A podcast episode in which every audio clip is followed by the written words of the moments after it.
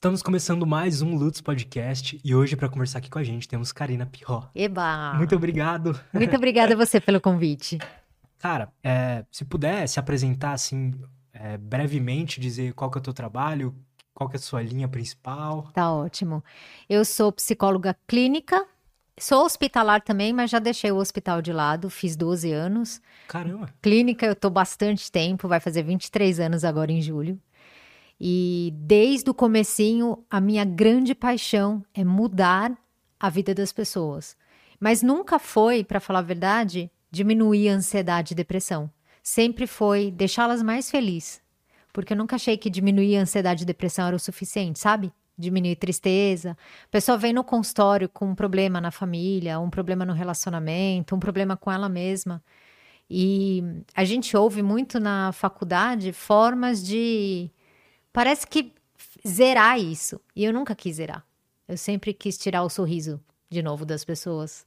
Então, 22 anos que eu estudo absurdamente mesmo como fazer isso com as pessoas e testo em mim para ver se dá certo para poder ensinar para os outros. Pô, vai ser, tem, sem dúvidas, uma conversa muito boa, assim, legal essa visão diferente. Antes da gente começar, é, só um recadinho dos nossos patrocinadores.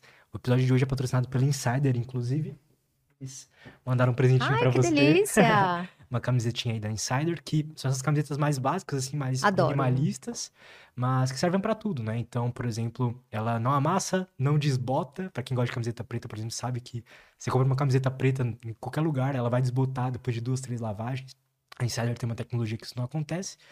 É, tem um sistema que ajuda a regular a temperatura melhor. Então, por exemplo, as camisetas escuras, que é o caso dessa aí, que é o caso da minha, não esquenta no sol.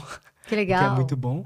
E, e não fica odor também. Então, por exemplo, você pode treinar e tal, e, e ela seca muito rápido. Talvez você, na correria do dia a dia, você vai para uma reunião, vai fazer uma outra coisa, ela também é, lida bem com isso. Muito bem. Parabéns, Insider, por estar patrocinando aí um podcast tão importante. Eu vou usar, com certeza. Cara, e é uma. É o, eu, abre usei... agora ou abre depois? Você que sabe, cara. Ai, vou abrir, sou curiosa. abre, abre. É, quando eu testei Insider pela primeira vez, né? Eu sendo. Eu pensei que era a melhor camiseta que eu já usei na vida. E eu, eu falo isso antes mesmo de ser patrocinado por eles. Então, é, depois você Oba, vê se o tamanho tá certinho aí da, da camiseta. Adorei o tecido e tudo. Amei. Sério, adoro. Show. Pronto, a gente falou de felicidade, né? Já ganhar presente já deixa a gente feliz, não é? Sem dúvida, sem é dúvida. Isso. E aí, para quem quiser interesse, quiser experimentar, testar, ver que realmente é a melhor camiseta que você vai usar na vida, é primeiro link da descrição tem lá o link da Insider e aí você pode escolher várias peças que tem lá. E você tem 15% de desconto em todo o site, tá? Com o cupom LUTS15. LUTS15, 15% de desconto em todo o site da Insider. Primeiro link na descrição. É isso. Sem mais enrolação, sem mais delongas. Me fala um pouco mais sobre isso de ajudar as pessoas a serem felizes, né? Eu, eu durante muito tempo eu tive a impressão de que buscar ser feliz é, é um pouco difícil porque não me parece algo constante, assim, pelo menos na minha vida, nunca foi. Sempre tem altos e baixos de, de tristeza e etc, mesmo estando tudo perfeito. Entre aspas. Sim, sim. Como que você vê isso, assim? O objetivo do ser humano é ser feliz? Como que você enxerga toda essa questão? Ó, oh, eu vou olhar para a criança. Quando você olha para a criança, desde pequena ela já tem os incômodos dela, né? Ela tem, é normal. Mas a gente vê criança brincando, brincando assim, no mundo da imaginação. Se ela puder pegar um carrinho, vira brinquedo, se ela pegar folhinha, vira comidinha, é uma capacidade de se encantar pela vida. Ela transforma as coisas em brincadeiras. E é uma coisa que se a gente não prestar atenção, eu acho que a felicidade é algo que a gente deve prestar atenção, porque senão ela se perde no caminho. Então eu falo ser feliz, é uma frase que eu falo muito, ser feliz dá trabalho.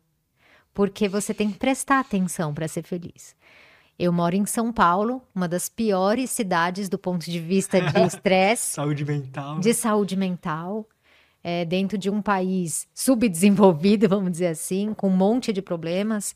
Então é muito fácil se perder a felicidade no meio do caminho. E aí a gente pode pensar, né? Como que a gente vai perdendo a felicidade? Então, a, a criança vem para o mundo bem livre, para livre, né? Ela não tem nenhuma demanda em cima dela inicial e aí ela começa a descobrir que existem demandas. Ela vai para a escolinha e começa a ter demanda. Né? Demanda de fazer o que ela não quer fazer. Até então ela era livre dentro da casa dela. Né? Aí ela tem a demanda de fazer a lição que ela não queria fazer. Ela tem os amiguinhos que ela queria ser amigo daquele que não é amigo dela. Então a gente vai ter desafio desde o comecinho da nossa vida. E aí, se a gente for pensar qual é o caminho então para ser feliz, eu acho que a gente tem que focar naquilo que nos faz feliz. Foco na gente, assim. Tipo, fala uma coisa para mim que você faz e naturalmente você fica feliz.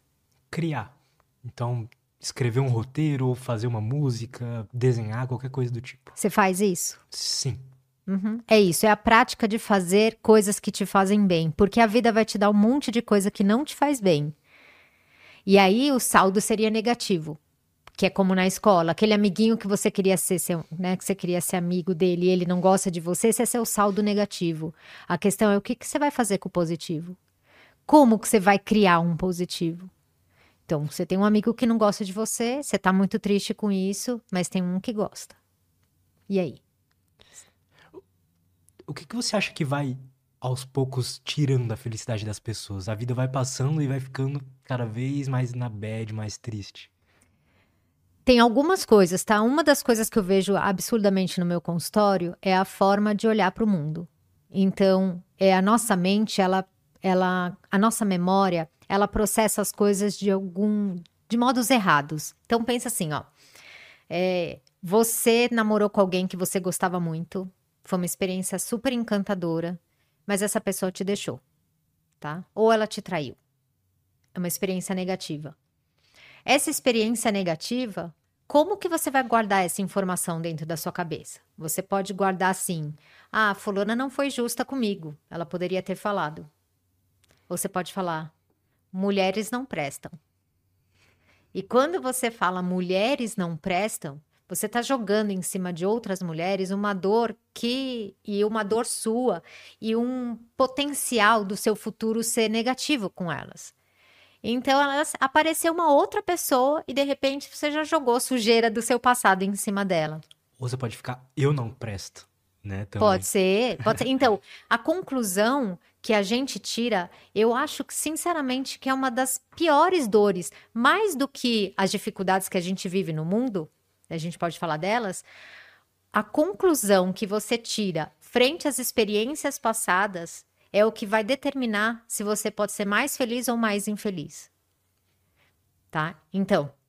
Isso seu, é ótimo. Sabe, uh, você viveu uma coisa difícil na infância. Seu pai separou da sua mãe e ele te abandonou. É uma tristeza? É real. É diferente de falar que todo mundo vai te abandonar. Mas tem gente que vive como se todo mundo fosse abandonar. E aí, a possibilidade que ela tinha, não de é, colocar ninguém no lugar do pai, porque essa é uma dor real, acabou. O pai foi embora, não tem o que fazer. Mas dizer que todo mundo vai te abandonar é minar uma possibilidade de uma nova relação onde você poderia ser feliz. Ser feliz, embora a dor esteja presente lá de ter sido um dia abandonada por aquela pessoa e não por todas as outras, entende? Então, a, a conclusão que a gente tira é a mais perigosa para tirar a nossa possibilidade de ser feliz. Isso é muito interessante. E existem vários erros cognitivos que eu chamo, né? Que são erros na forma de processar. E a mente faz isso por uma forma de te, tentar te proteger, tá? Olha só como ela faz. A sua ex-namorada te traiu e você fala: mulheres não prestam. Sabe por que, que a sua mente faz isso? porque ela não quer que você sofra de novo. Então ela fala: ai, é melhor não. Não presta, não presta, não presta, não presta. E aí ela acha que ela tá te protegendo, uhum. tá? Eu, eu brinco da tomada, né? Você enfiou o dedo na tomada, seu cérebro não quer que você tome choque de novo. Então ela fala: não põe o dedo no buraco. Mas aí, às vezes, no buraco, era um buraco interessante, que tinha dinheiro lá dentro, sabe? Mas você não vai colocar, porque a sua mente fala: cuidado, você pode tomar outro choque. Então ela tenta te proteger. Mas nessa, ela tira a, o seu potencial de ser feliz. Porque, olha só, evitar sofrimento é diferente de ser feliz. Então vamos lá. Eu vou evitar de namorar com ela porque ela pode me trair. Eu tô evitando. Então eu não vou namorar com ela porque ela pode me trair. Isso não é felicidade. Verdade.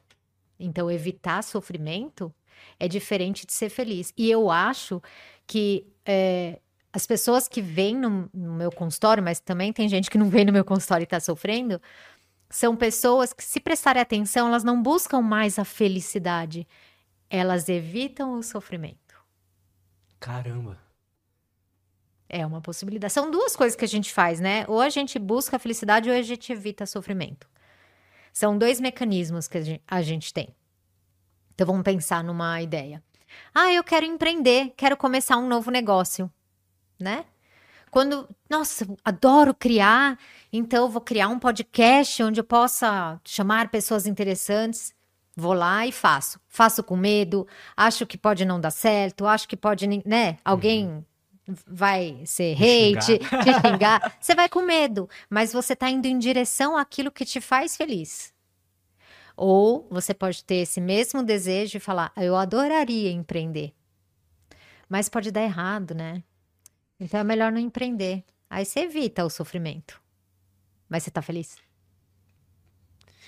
E assim, o sofrimento, ele é meio que inevitável, né? Ter um podcast, apesar de eu amar isso aqui, ser a coisa que eu quer, sempre quis há muito tempo, uhum. traz sofrimento com isso também, né? Apesar de trazer muita felicidade, traz um sofrimento junto.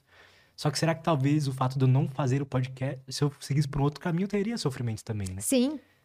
E a, e a gente é mais feliz, uh, eu acredito nisso, tá? Quando você tá indo em direção àquilo que você quer. Então, vamos pegar esse exemplo do podcast, tá? Você quis empreender no podcast, teve medo, né? Teve um monte de gastos e tudo mais, não foi tudo lindo no caminho. Você sabe bem, né? É, mas você foi, cedeu. Então, mesmo que tenha hate, mesmo que não sei o quê, parece ter uma força que te segura, que é a força de você saber que você está indo no dire... direcionando, você está se direcionando para aquilo que é importante para você. Então, é, esse é o exemplo do podcast. Eu vou dar um outro exemplo bem comum que, como a gente tem podcast, mas tem um monte de gente que não tem. Então vou dar um exemplo que vai fazer sentido para você. A pessoa está num relacionamento e ela não está feliz na relação. Ela tem duas possibilidades: buscar a felicidade dela, que é sair dessa relação, ou ficar ali para evitar o sofrimento de sair dessa relação. Porque quando você sai da relação, como que eu vou me bancar? Como que eu vou? Será que vai dar certo? Será que eu vou sentir falta dele? Será que meus filhos vão ficar tristes da separação? Será? Ai, é melhor ficar aqui então. Ok, você evitou o sofrimento. Você evitou esse tipo de sofrimento. Mas esse de ficar na relação que você está infeliz, esse você vai manter para sempre. Vai parar no meu consultório tomando antidepressivo ou ansiolítico. É esse que é o caminho das pessoas. Então, assim, na, numa uma questão prática, porque isso é algo que eu, eu trato em terapia, inclusive. A última sessão que eu tive, eu falei, a gente chegou a uma conclusão interessante de que pelo fato de não ter recebido muitos elogios durante a vida, mais críticas e tudo mais, e aí em algum momento ali na como jovem adulto ter recebido uma só uma frase que não significava uma crítica nem nada, eu ter interpretado como uma crítica, porque já ter sofrido uhum. aquilo antes. E hoje em dia, quando eu recebo um elogio, por exemplo, ah, você é um bom host, por exemplo, eu não consigo ac acreditar ou me sinto estranho.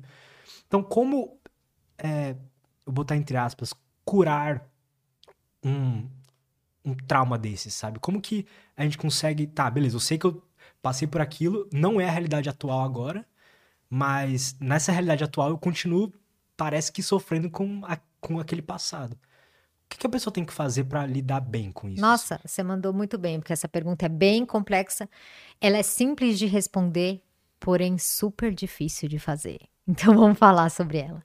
Todo mundo. Pode aprofundar à vontade. É, eu vou considerar essa sua frase como uma crença é, negativa de você mesma, do seu potencial, tá? Então eu vou partir desse pressuposto que, por conta da sua história de vida, Seja lá ela o que aconteceu, você concluiu que você não é bom o suficiente. Lembra que eu falei o grande problema na nossa vida são as conclusões? e aí hoje você tem racionalmente você percebe isso. Esse é um grande passo, tá? Você perceber que você tem um pensamento que não te deixa receber elogio. Você já percebeu isso. Tem um monte de gente que tem um monte de crença que não percebeu, tá? Então, embora pareça simples para você, você andou 70%, 60%, 70% do caminho para melhora. Agora é um detalhe muito importante. Tudo que a gente aprende na nossa vida fica muito marcado. Hoje você fala português sem pensar, porque é a sua língua. Desde pequeno você fala português, então é algo muito automático. Se você quiser falar alemão, cara, você vai sofrer para falar alemão. E é uma decisão. Você, como é que, ainda mais adulto, né? Porque você pega uma criancinha de três anos, você leva para a Alemanha, põe numa escola, ela não vai entender nada, vai chorar seis meses, um ano depois ela tá falando. A gente não. Então, no adulto, para ele aprender algo no, novo, é preciso atenção. Essa é uma palavra bem importante. A gente precisa estar tá atento. Então, você tem que fazer uma escolha. Eu tenho uma crença é, que eu não sou bom o suficiente e eu preciso ficar atento a isso quando ela aparece. Quando que ela aparece? Ela aparece a qualquer elogio. Quando alguém te der um elogio e na hora você hum, já fez aquele pensamento do tipo, ah, nem é meu, você vai falar, opa, tô eu de novo. Você não, você não precisa brigar com você, tá? Mas você precisa estar atento que apareceu de novo. Tipo assim, olha eu falando português, era para estar tá treinando alemão, olha eu falando português de novo. Então, olha eu de novo jogando fora o elogio. Tem que prestar atenção na hora que estiver acontecendo, tá? E aí você tem que pôr nesse lugar de observação do tipo, olha a minha mente fazendo isso de novo. É a minha mente. É, é, é engraçado porque, bom, passei todos os últimos tempos é, não conseguindo enxergar que isso era uma crença, sabe? Uhum. Até que numa última sessão de terapia a gente, putz, é verdade, eu tenho essa crença. Então, como que uma pessoa sai do momento de estar tá, é, sem saber que tá sofrendo por uma coisa que é uma crença, sabe? Não é a realidade. Porque para mim aquilo era a realidade. Tipo assim, tá, quando uma pessoa me elogia, ou ela tá mentindo para mim, ou ela quer me agradar. Tipo, não, eu não conseguia enxergar que eu poderia ser bom mesmo. Então, como que uma pessoa sa é, faz o primeiro passo que você falou, esse 70%? Ótimo. É, a terapia ajuda muito, ajuda né? Muito. a terapia ajuda porque quando as pessoas falam assim, ah, na terapia eu vou lá e converso, né? Ah, eu vou conversar. Ah, terapia é conversar, não é conversar. Quando vocês estão falando com a gente, a gente está analisando o discurso. Então, supondo que ah, parece que você está falando de relacionamento só. Ah, ah, eu conheci uma pessoa nova, assim, assado. Eu não tô ouvindo a historinha aqui. Eu tô ouvindo como você fala sobre isso. Como assim? Por exemplo, uma paciente minha tava lá em relacionamento. Tava falando sobre relacionamento. Ah, tô com um cara complicado, né? Isso que ela fala. Eu sempre, eu só encontro cara complicado na minha vida. Olha a frase. Eu só encontro cara complicado na minha vida. Guardei essa informação. Eu vou juntando informação, tá? Aí teve uma hora que eu falei assim: olha, eu vou falar uma palavra e você vai falar a primeira coisa que vem na sua cabeça. Relacionamento. Ela, complicado. aí eu falo mais, ela briga. Fala mais. Né? E aí ela me trouxe, tipo, uns quatro, cinco adjetivos ruins. Ela não trouxe nenhum bom. Então, dentro da cabeça dela, na história de vida dela, não importa a história de vida. Quando ela fala de relacionamento, já tá grudado com esse monte de informação ruim. Só tem informação ruim. Ela não falou nenhuma vez relacionamento, felicidade, companheirismo, parceria, ela trouxe conflito. E aí eu juntei com aquela frase: só aparece gente complicada na minha vida. Né? Então eu falei para ela: olha só como que você enxerga relacionamento. E esse foi um assunto sobre o como ela. Então, assim, eu, eu pela frase dela, eu devolvi para ela. Falei, cara, quando você fala de relacionamento, você só fala de coisa ruim, você percebeu? Você não traz uma palavra boa. Ela, nossa, não tinha prestado atenção nisso. E aí, então, seria ela que tá moldando a realidade ali para ela de que. Não é que os relacionamentos dela são complicados, as pessoas ali são complicadas. Ela que enxerga dessa forma. Isso. Agora, lógico, pode ter gente complicada, né? Claro. Então, o que, que eu falei para ela? Acho que foi uma grande frase que mudou a, a, vida dela e a nossa história até. Eu falei assim, fulana, é, gente complicada entra na sua vida e entra na minha. A diferença é quem a gente deixa ficar. E isso fez assim, pá, na cabeça dela, do tipo, caraca, gente complicada existe mesmo. Sim. Mas quem você deixa ficar na sua vida? Porque desde o começo a gente sabe que a pessoa é complicada. Talvez você não saiba no primeiro dia, né? Nem no segundo. Na primeira semana você sabe. Na segunda você sabe muito. Num mês você sabe demais. E você não tá mega ultra hiper apaixonado em um mês. Dá tempo de você sair. Você tá depois que você se envolveu bastante, mas no começo você tá encantada. Então dá para sair. E aí a partir deste momento, ela começou um novo relacionamento. Foi muito interessante, um relacionamento complicado, um cara complicado. E ela começou a me trazer os áudios dele e os, né, coisa que ele mandava. Eu falava, ó, a frase do cara para vocês. Já, as pessoas se entregam na frase. E sei lá, ele é, tinha cometido um erro. E aí ele falou, ai, me perdoa por esse erro. Eu vou, mais ou menos assim, tá? Porque faz tempo. Eu erro mesmo, eu, eu vou cometer um, dois, três, três vezes, mas eu vou sempre pedir perdão. Eu falei, caraca, o cara já tá dizendo que vai errar mais, né? É tipo assim. Mas enfim, era pra dizer que entrou depois um rapaz que logo no começo ela percebeu que era uma pessoa boa, que é quem ela tá casada há anos, né? E eu falei que mudou nossa história porque ela pediu pra eu ser madrinha do casamento dela e tudo mais. É. Mas então voltando um pouco, né, na sua pergunta, como descobrir isso? Eu acho, é, eu acho difícil sozinho, sabe? Porque às vezes a gente tá tão conectado com a gente mesmo que é difícil você fazer o que na psicologia a gente chama de metacognição. Metacognição é quando você analisa você mesmo. Sabe? Quando alguém dá um elogio agora pra você e você na hora tiver vontade de falar, ah, imagina, nada a ver. Opa, lá tô eu de novo jogando fora um elogio. Essa frase é uma metacognição, é você pensando sobre você mesmo. E aí a sua mente para de dominar a sua vida porque você cria uma inteligência para olhar para ela. Entende? Isso na, né, lógico, tô Aham. fazendo uma metáfora assim, mas é quando, quando você consegue se avaliar. Sem ajuda, eu, eu acho bem difícil, para falar a verdade. Não acho que a psicologia é o único caminho, não, tá? Acho que leitura de livro bom. Hoje a gente tem um monte de podcast, né? Esse podcast está falando sobre isso. A Então- pessoa clica, né, alguma coisa. Pode clicar aqui, pega um conteúdo ali. Já vou deixar uma dica. Começa a ler sobre é, erros cognitivos. Vai lá no Google, joga um erros cognitivos, que eu vou falar o que, que é. Boa. São erros que a gente comete ao é, avaliar uma situação. Então, eu dei esse exemplo do fulana te traiu, você acha que mulher não presta. Isso se chama generalização. E a gente tem que tomar cuidado. Então, já é a primeira dica. Presta atenção se você não está generalizando. Como você vai saber isso? Quando você falar, todo mundo, ninguém gosta de mim, todo mundo, é, todo mundo é muita gente, sabe? Todos os homens, todas as mulheres. Quando fala todo mundo, ninguém, nada, tudo, é exagero. Porque tudo é muita gente, é muita coisa. Né? Nenhum homem presta, nenhum é muito, né? Estamos falando de bilhões de homens que existem no mundo. Você experimentou todos? Não. Então você está generalizando. Esse é um ponto.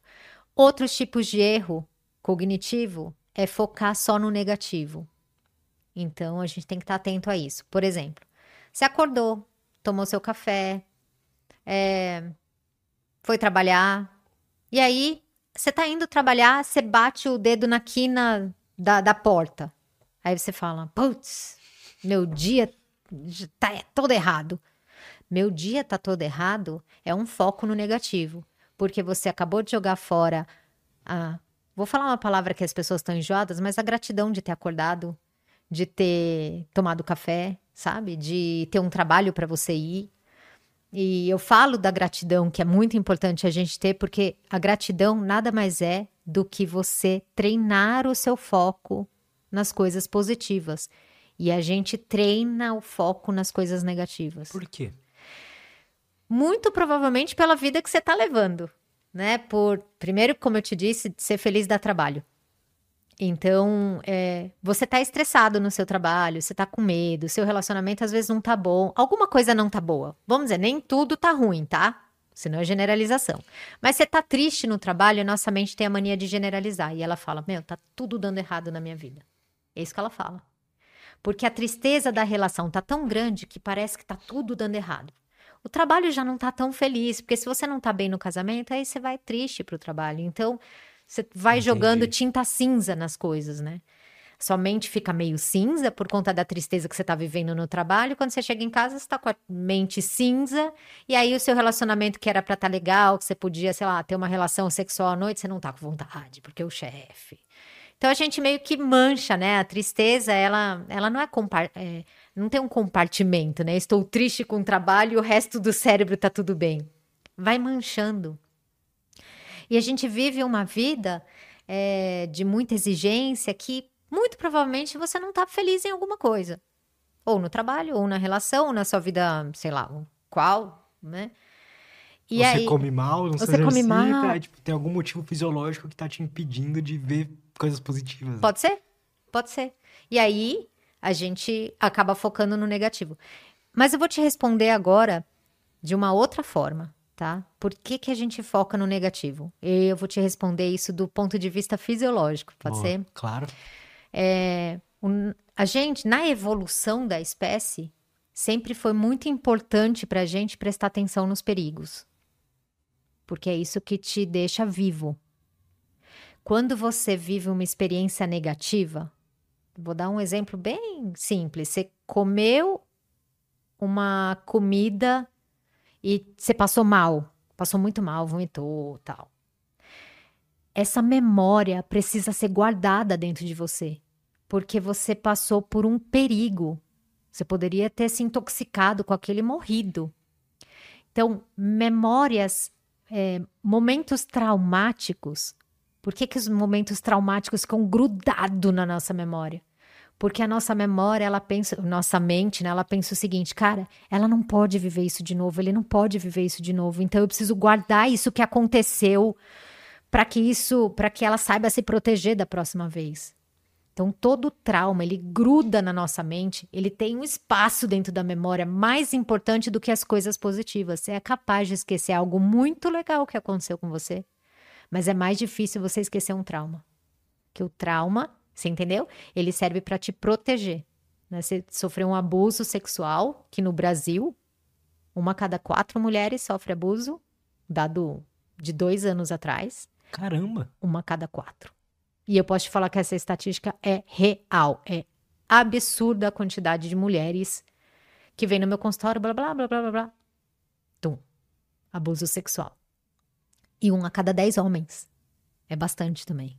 É bastante? É muito. Eu achava que era muito menos. Eu também achava que era muito menos. Eu fiquei bem assustada. Um a cada quatro, fiquei bem assustada.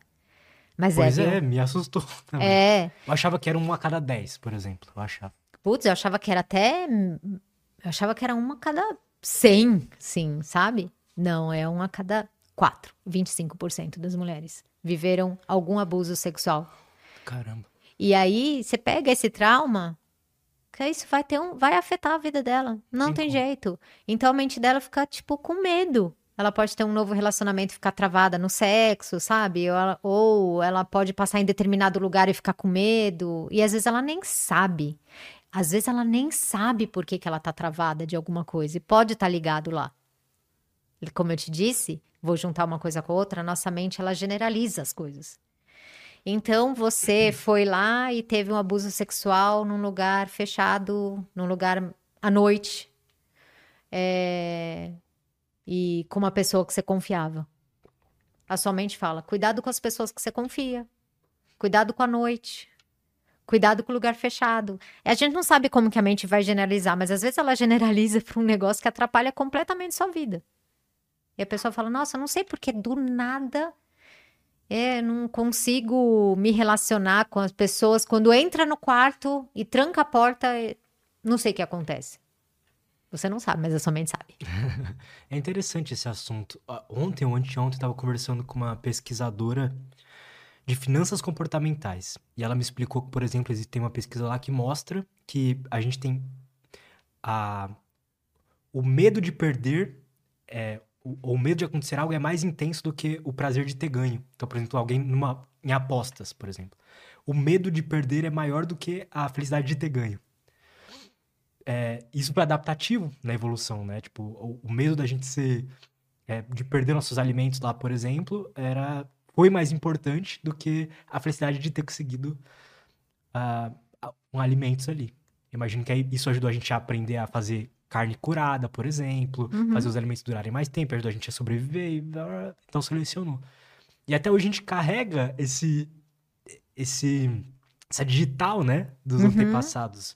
E a gente não se liga que muitas vezes nossas, nossos, nossos incômodos da vida são porque em algum momento isso lá atrás foi adaptativo, né? Isso. E esse caso do abuso, por exemplo, é uma é claro isso, porque a gente ela depois ela fica tentando se adaptar a, a poder sobreviver mais, né? Isso. Ela fica tentando te proteger pro resto da vida, só que ela atrapalha a sua felicidade, né? Porque você tá com outra pessoa que não tem nada a ver com o abusador, mas você tá vivendo com ele experiência que você teve lá atrás, tipo, ah, não consigo ter sexo com ele porque, né? Mas é outra pessoa.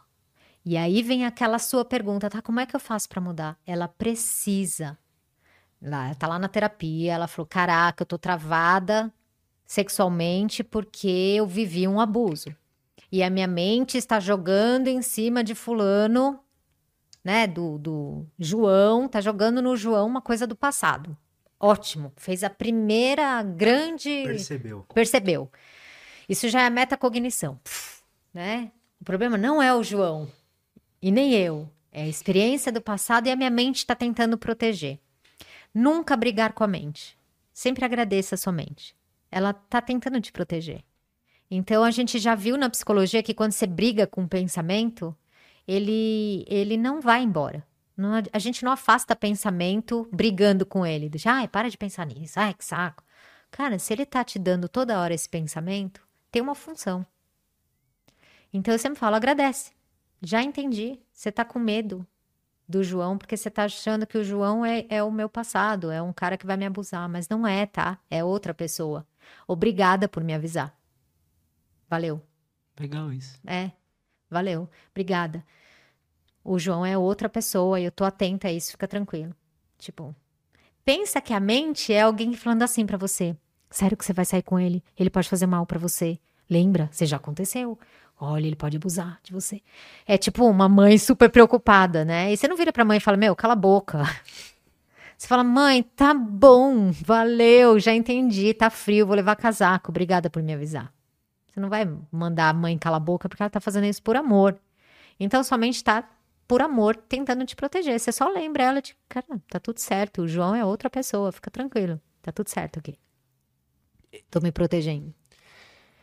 Esse tipo de são pequenas coisas, assim, que depois que eu comecei a trazer psicólogo e tal, né, eu comecei a, a entender que pequenas mudanças na hora de perceber uma.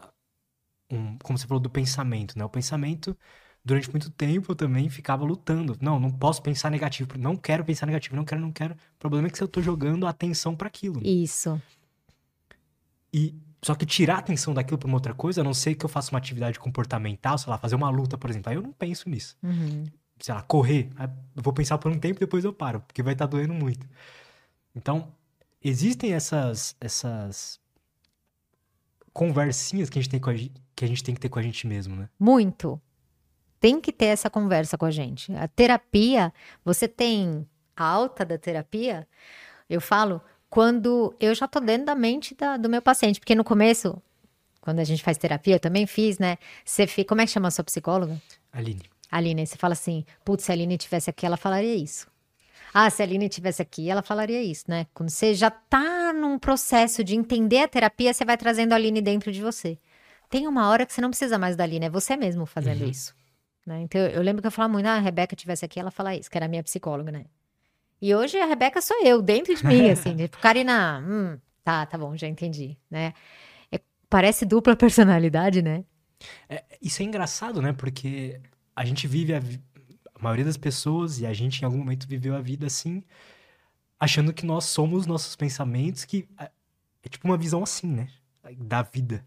Isso. Depois você começa a estudar, a fazer terapia e tal, parece que as coisas começam. A realidade começa a ficar mais próxima da realidade mesmo. Porque a gente fica criando a nossa própria realidade, né? E a gente não percebe isso. Isso. Então, eu gosto de, quando eu tô no consultório, eu até faço um esquema para as pessoas, tá? Então, eu vou, não tenho papel aqui, mas eu vou falar para as pessoas imaginarem. Eu escrevo assim: situação. Você já viu isso? Hum. Situação. Fiz muito.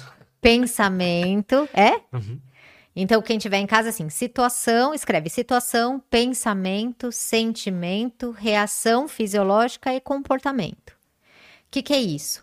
Toda situação, que é a realidade aqui, o ambiente, a gente vive bilhões de situações. Agora é uma situação nova, né? Tô aqui no Lutz. É uma situação. Toda situação, ela gera pensamento.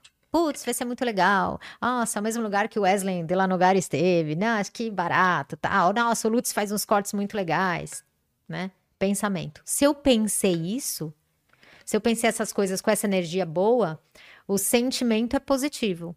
É alegria, é esperança, qualquer nome que você quiser dar. Se eu sentir isso, a minha reação fisiológica, meu corpo, né, tem hormônios e tem substâncias que são as substâncias da felicidade.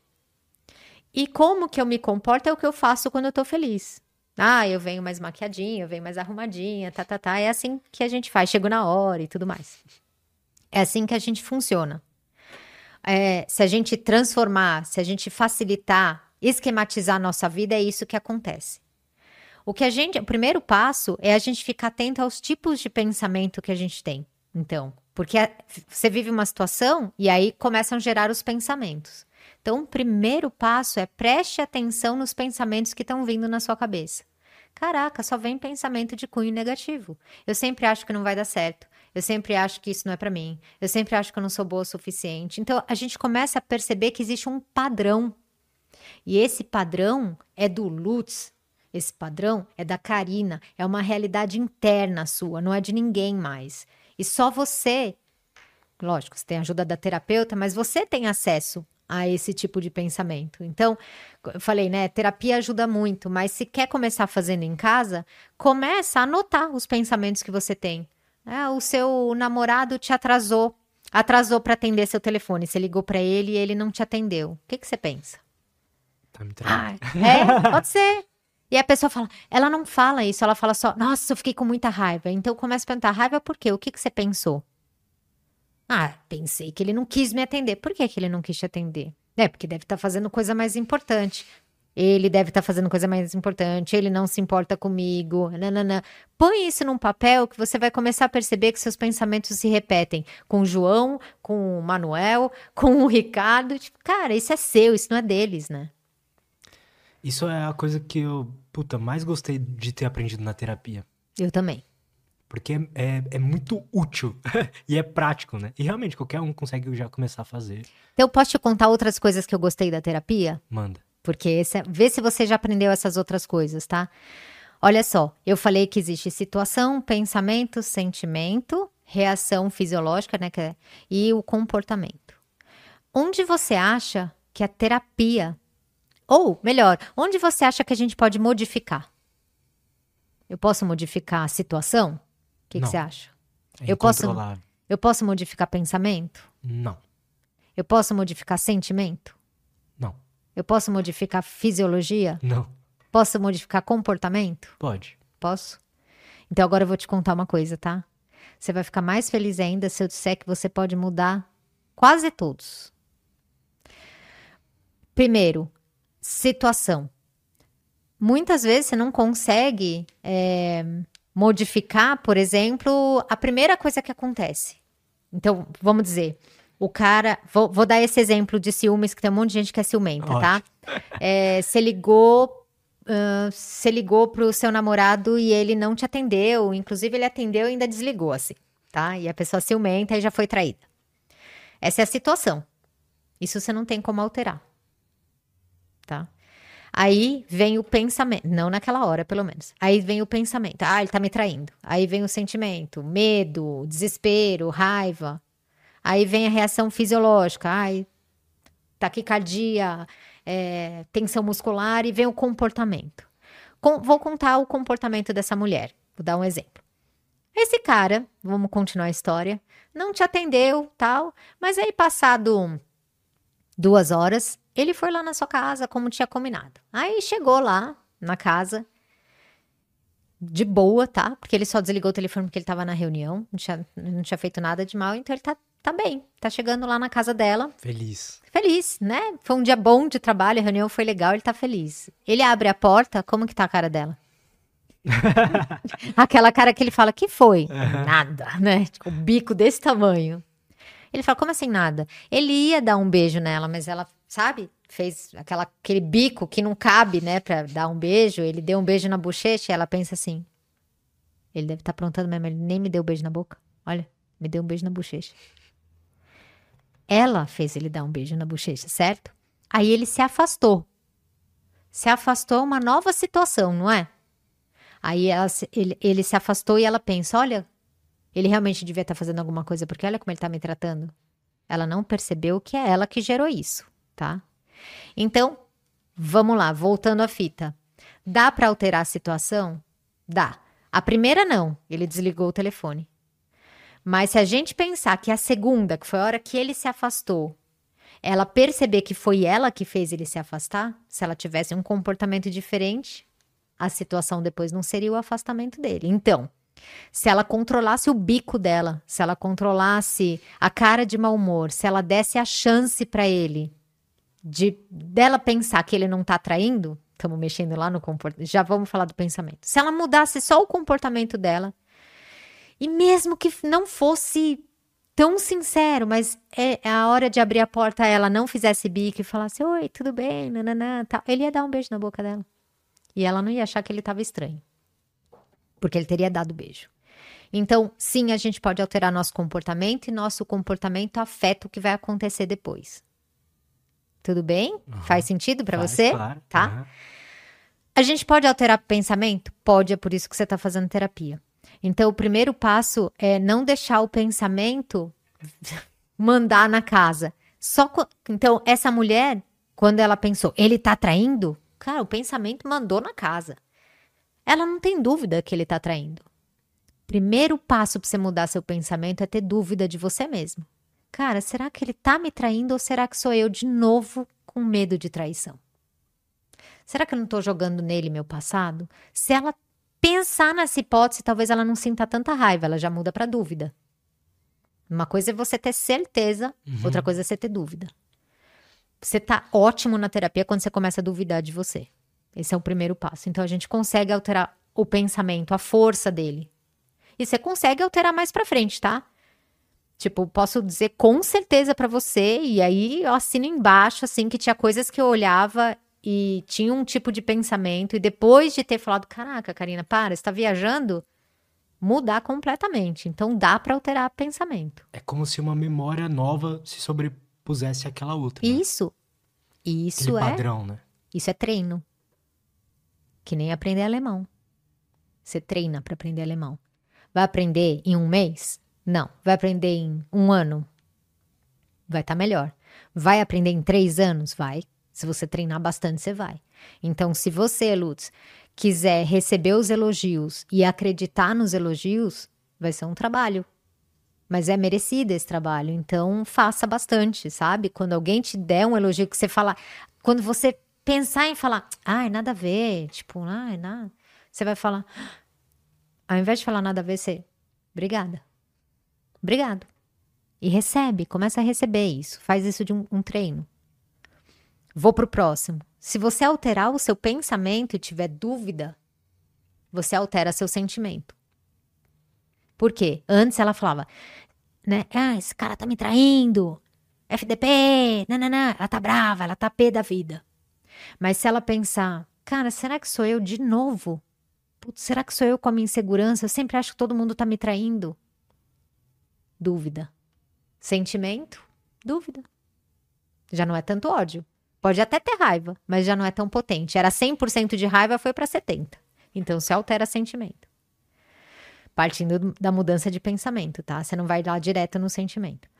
Agora eu vou te falar as coisas que eu amei. Tudo bem? Aham. Aí eu vou falar as coisas que eu amei aprender.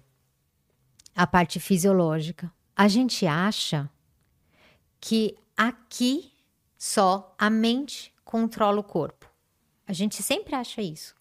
Que a mente, então, por exemplo, eu vejo um leão, eu vejo um leão, essa informação chega no meu sistema de alarme, de defesa, no meu sistema límbico, ele grita leão, e aí joga adrenalina, e a adrenalina faz o coração bater rápido e se preparar para lutar com ele ou fugir. Então a gente acha que é da mente sempre para o corpo e nunca o contrário. Só que a via é bidirecional. Se você agora começar a fazer assim e ficar assim um tempo, você vai alterar a sua respiração, você vai alterar é, concentração de oxigênio, gás carbônico. Isso vai fazer seu coração bater mais rápido. E a gente tem um sistema para reconhecer. O cérebro olha para baixo e fala: Caraca, tá acontecendo alguma coisa lá embaixo. Batendo o coração, respirando ofegante, deve ser perigo. E aí ela libera a adrenalina. Isso é algo que eu me pergunto muito, sabe? Se, tipo, por exemplo, um, pensamento. Foi o, meu, foi meu pensamento ansioso que gerou minha ansiedade? Ou foi alguma resposta, primeiro fisiológica, que gerou meu pensamento? Muito boa eu pergunta. Não, você fez uma pergunta perfeita, tá? Há alguns anos atrás, dois pesquisadores William James, eu não lembro o outro, eles, eles tiveram um atrito para ver quem que ia ganhar, se era a mente que controlava, né? Se é a ansiedade que faz o corpo ficar ansioso ou tenso, ou se é a tensão que faz. É, a sua pergunta foi uma pergunta de alguns anos atrás. E aí a gente teve um outro pesquisador, que é o Ledu, e que ele chegou à conclusão, ele conseguiu desenhar como funciona é, o nosso, nosso corpo, e ele, e ele respondeu. As duas respostas estão certas. Tanto você pode, por exemplo, é, ter uma tensão muscular, sei lá, por um problema da coluna, tal, você está com uma tensão muscular. E essa tensão muscular é levar a informação para o cérebro e ele fica ansioso, quanto vice-versa. E aí vai ficar fácil se eu te mostrar uma cena que é, eu aprendi na faculdade há muitos anos atrás, numa pós-graduação que eu fiz em medicina comportamental, e meu professor falava assim: você nunca vai ver uma pessoa ansiosa assim, ó.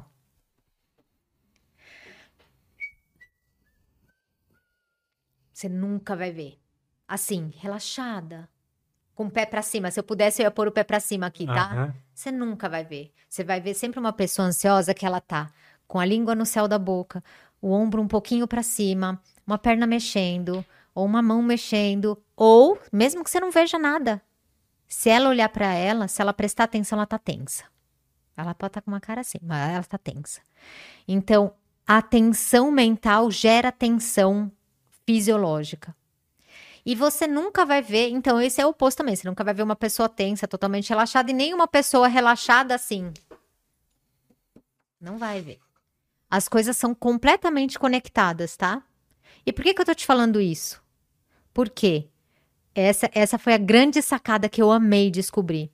Se você não tá conseguindo relaxar sua cabeça, tá? Você fala, cara, não consigo mudar meus pensamentos. Não, simplesmente não consigo. Então, presta atenção no seu corpo e relaxa seu corpo. Porque se você relaxar o seu corpo, você vai mandar informação para a mente de que tá tudo bem. E ela vai aliviar. Por isso que você já deve ter ouvido falar em treino de meditação, é, respiração diafragmática para acalmar. Como você vai acalmar através da respiração? Porque você respirando calmamente, você diminui a, a, a aceleração do coração. E se você diminui o batimento cardíaco e melhora, né, todo o relaxamento, porque você está prestando atenção, Tal. Relaxou? Essa mensagem chega lá no cérebro falando tá tudo bem. Isso é muito interessante. É né? muito né? louco, né? Meditação e, e respiração e mindfulness e tal foi o que fez eu me interessar por psicologia. Porque eu era uma pessoa muito ansiosa e viajando assim nos vídeos no YouTube e tal. Ah, faz uma meditação aí, o cara falou, né? Era um cara que é psiquiatra. Aí ele passou uma meditação lá, eu comecei a fazer, eu falei, caramba, eu nunca fazia tempo que eu não sentia essa calma. Então, por que aconteceu? Olha aqui? que legal! Aí eu comecei a ir e tal. Aí meditação é algo que eu sempre. Isso eu tenho, sei lá, 2018, 2019, então faz bastante tempo. É algo que eu sempre tento manter, sabe? Quando eu passo, tipo, esqueço de meditar, fico ali um mês, dois meses sem meditar, eu começo a perceber que o, a tensão, esse estresse que fica durante o dia inteiro, ele é um pouco mais intenso. E aí, se eu tenho momentos do meu dia, ou de respiração controlada, ou de mindfulness, igual hoje, por exemplo, eu não tava afim de meditar. Uhum. Mas ali no banho, tipo, tentei focar na, tipo, nos, nas sensações mesmo e tal, e isso já foi suficiente. Então, para mim, isso é uma das coisas mais impactantes, pelo menos na minha vida, foi entender essa via. Isso. Que bom, você já sabe. e essa via, ela pode ser por meditação, por respiração, por atividade física. Verdade. Então, quando uma pessoa fala, cara, eu não consigo lidar com a minha cabeça, então lide com o seu corpo. Começa pelo corpo. É o corpo que vai salvar a sua cabeça. Não vai salvar completamente, porque você vai continuar tendo seus erros cognitivos, tá? Mas você vai conseguir aliviar. Então, você estava 100% mal, você vai estar tá 70%, você vai estar tá 60%. É, a, hoje, a atividade física é um dos pilares. No Brasil, tô começando a falar agora, tá? A psiquiatria está falando de atividade física agora. Antes você entrava no consultório de psiquiatria, falava seus sintomas e saía medicado. Eu sou bem contra isso. Eu também. Então, hoje, quando eu tenho um paciente que precisa de psiquiatria, porque precisa, às vezes precisa, eu encaminho para um, uma equipe que trabalha com psiquiatria do estilo de vida. Já ouviu falar? Olha que legal. A psiquiatria do estilo de vida é uma psiquiatria que, que através da ciência, né, foi atrás de todas as informações que tem base, então científica, que podem melhorar a saúde mental. E hoje a gente sabe que a medicação ela não é um pilar de tratamento, de cura. Ela não é um pilar de cura. Pilar de cura é atividade física, olha só. É, socialização, você precisa de pessoas, o ser humano não vive sozinho e quando você se isola, você piora a sua saúde mental. Uma pessoa com solidão vive 10 anos a menos do que uma pessoa sem solidão, tá? É uma pesquisa super séria. E faz tão mal para o nosso corpo. Olha só, vou te falar um dado que você vai segura na cadeira. Sentir-se só, sentir solidão faz tão mal para o nosso corpo quanto fumar 15 cigarros por dia. Faz mal fisicamente, aumenta a sua chance de Alzheimer, de demência, de depressão, de ansiedade, isso a gente já sabia, de câncer, é, faz todo sentido. Ficar sozinho com certeza não foi adaptativo. Não é adaptativo, entendeu? Você fica doente, você morre, você morre mais cedo. Então, hoje, a psiquiatria do estilo de vida, se você for num médico psiquiatra do estilo de vida, ele vai te cobrar você encontrar as pessoas. Ah, mas eu não tenho amigo. Encontre pessoas, eu não falei amigo. Esteja no lugar onde estão pessoas, tá? Ah, mas eu não tenho vontade de falar. Não fala, mas esteja lá. Não falei pra você conversar, eu falei pra você estar tá lá. A sua mente precisa ver gente conversando. É, exercício físico, como eu disse, hoje a gente fala de mínimo de 150 minutos por dia para saúde mental. 150 minutos por semana, olha eu. Coitado, o pessoal tá amarrando. Aqui Cent... vamos fazer triatlon. Nossa! 150 por semana que dá 30 minutinhos por dia.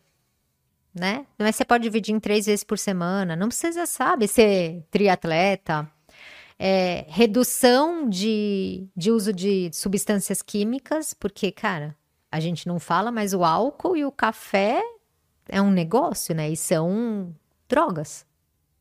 Ninguém vai falar do café porque é o produto mais comercializado no mundo. Ninguém vai falar, mas é um estimulante. Então, você tem ansiedade, você está tomando um estimulante. Você tem insônia, você está tomando estimulante. E, e o álcool, né? Que tá regado em todas as situações sociais e não sociais, todo mundo vamos tomar álcool, né? E é neurotóxico pra é caramba. É neurotóxico, exatamente. Nutrição, que é um. Não sei se você já chamou alguém aqui, se não chama alguém para falar de microbiota intestinal. Já olhou sobre isso? Sim, é um assunto que eu acho mais uma daquelas coisas que, pô, mudou minha vida. Assim. Que legal. Então, para quem não sabe, hoje a gente sabe que o intestino ele fabrica 90%, por exemplo, do, de, neuro, de serotonina, né? Todo mundo fala da serotonina, que é o neurotransmissor da felicidade ou, ou do equilíbrio, e 90% é feito pelo intestino. O intestino é o responsável direto, hoje a gente sabe, pelo, pela sinalização se está tudo bem no nosso corpo, né? Não é? Total. Então, assim, não dá. Gente, o que, que a gente sabe, tá? Resumindo bem a microbiota, a gente sabe que a gente tem micro-organismos no nosso intestino que são benéficos e os maléficos, né? É, é, o do bem e o do mal. E a gente precisa nutrir o do bem para ele vencer o do mal, né? Para eles estarem sempre em equilíbrio. Se a gente alimentá-los bem, falando de uma forma bem simples, se a gente alimentá-los bem, e então o intestino fica equilibrado, ele consegue fazer as substâncias que ele precisa criar para seu corpo funcionar bem. Se a gente der para ele, é, para o nosso corpo, muito açúcar, muita gordura saturada, a gente está fazendo a, a microbi a, os micro-organismos negativos ganharem, tá? Nisso, o no, é, coisas que eram para estar tá dentro do intestino começam a ir para fora, começam a ir para a corrente sanguínea. Então, substâncias químicas que você comeu começam a ir para a corrente sanguínea. Se for para a corrente sanguínea, também vai passar pelo cérebro. Você deixa o seu corpo, todo mundo deve ter ouvido falar, o corpo inflamado, porque essas substâncias não eram para estar tá lá. Então você aciona todo o exército falando: caraca, que são essas substâncias aqui? Vem, vem, pessoal, vem exército de defesa. Começa uma guerra no seu corpo é, que não era para acontecer. E é inflamatório isso. É, esse é um assunto incrível, assim, porque. Aí, beleza, você comeu lá um monte de merda, comeu um hambúrguer do McDonald's e batata frita e refrigerante e ainda tomou um sorvete, por exemplo. Daí você, naquele momento, você tá sentindo muito prazer, né? Isso. Passou, você começa a sentir sofrimento, sentir alerta, sentir ansiedade, sentir uma tristeza. E para compensar isso, você vai lá e come mais uma besteira. Isso. prazer de... E aí vira um ciclo, né, cara? Uhum. Então, de novo, a gente está falando, de, olha quanta coisa que a pessoa tem na mão dela, se ela tiver atenta ó, hoje à saúde mental. É, ah, eu vou lá buscar remédio. Cara, você já fez atividade física? Não. Você já melhorou sua nutrição? Não. Você já diminuiu café e álcool? Não. Então, tipo, cara, né? Você vê, deve ter visto, né? Uma epidemia de pessoas achando que tem TDAH, uma coisas Sim. assim. Eu, uma dessas pessoas também, achando que eu tinha TDAH durante anos. Quando eu ajustei sono, alimentação, exercício físico, pum, acabou o sintoma. E você falou do sono, que é o outro pilar, tá? É sono. Sono tem um livro incrível para você ler. Se você é super curioso da saúde mental, você vai ler esse livro e você vai me ligar falando, cara, obrigada. Qual? Chama Por que Nós Dormimos. Já ouviu falar? Já ouvi falar, mas nunca li. Cara, lê. Vale a pena? Nossa, é um dos melhores livros que eu já li de saúde mental. Ele é, ele é eu esqueci o nome do... Matthew do neuro... Walker. Isso. Ele é o mais conhecido neurocientista que fala de, de sono. É lindo de você ver como que funciona nosso cérebro à noite dormindo. É maravilhoso a importância que tem de você... Não é dormir oito horas, é dormir na hora certa. E não existe hora certa meia-noite. Não existe isso hora certa é ou nove da noite, tipo, nove horas para quem é mais gosta de acordar cedo, né? Tem um corpo que acorda cedo, ou no máximo onze. O nosso corpo ele, é, ele trabalha completamente em ciclos, ciclo, ciclo. É uma coisa que a gente ignora, tá? Mas pega a mulher, cada 30 dias menstrua, cada 30 dias menstrua, cada 30 dias menstrua. Quem controla esse ciclo? Olha que coisa linda, é a natureza que controla. A gente veio com um ciclo, é, um ritmo. Quem controla que a gente naturalmente, não em São Paulo, acorda de dia e dorme de noite, né? Acorda de dia e dorme de noite.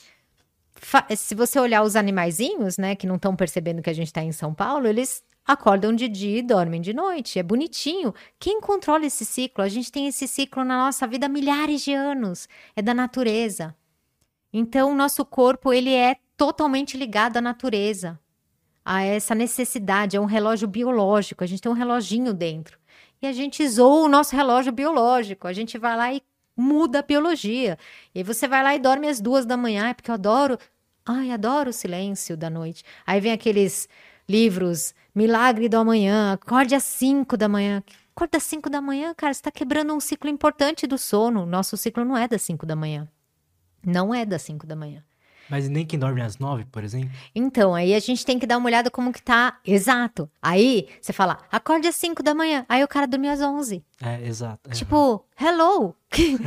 Acorda, né? Então, assim, é, existe o reloginho do começo, a, a, as primeiras quatro horas de sono tem uma função no cérebro que é, é trazer tudo que você aprendeu durante o dia, assim, consolidar a memória, para consolidar a memória, tá?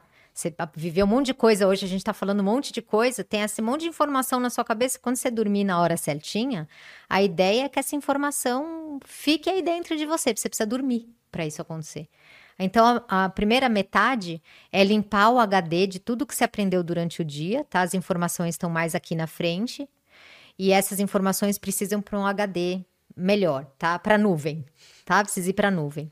Foi para nuvem e agora você precisa dormir mais quatro horas, porque é a hora meio da criatividade, que é a hora que o cérebro pega isso que você aprendeu e começa a fazer conexão com coisa que você já tinha ouvido. E aí consolida mais ainda a memória, porque ele faz ligações. Que quando a gente tem aqueles sonhos malucos, né? É do sonho. Você tem os sonhos, eles acontecem. Eles acontecem também no começo da noite, mas é, eles acontecem mais nessas outras quatro horas, tá? E por conta dessas conexões que estão sendo feitas, malucas, né? E aí você vai lá e fala: Ah, vou dormir às duas, mas dormir oito horas tá bom, vou acordar às dez.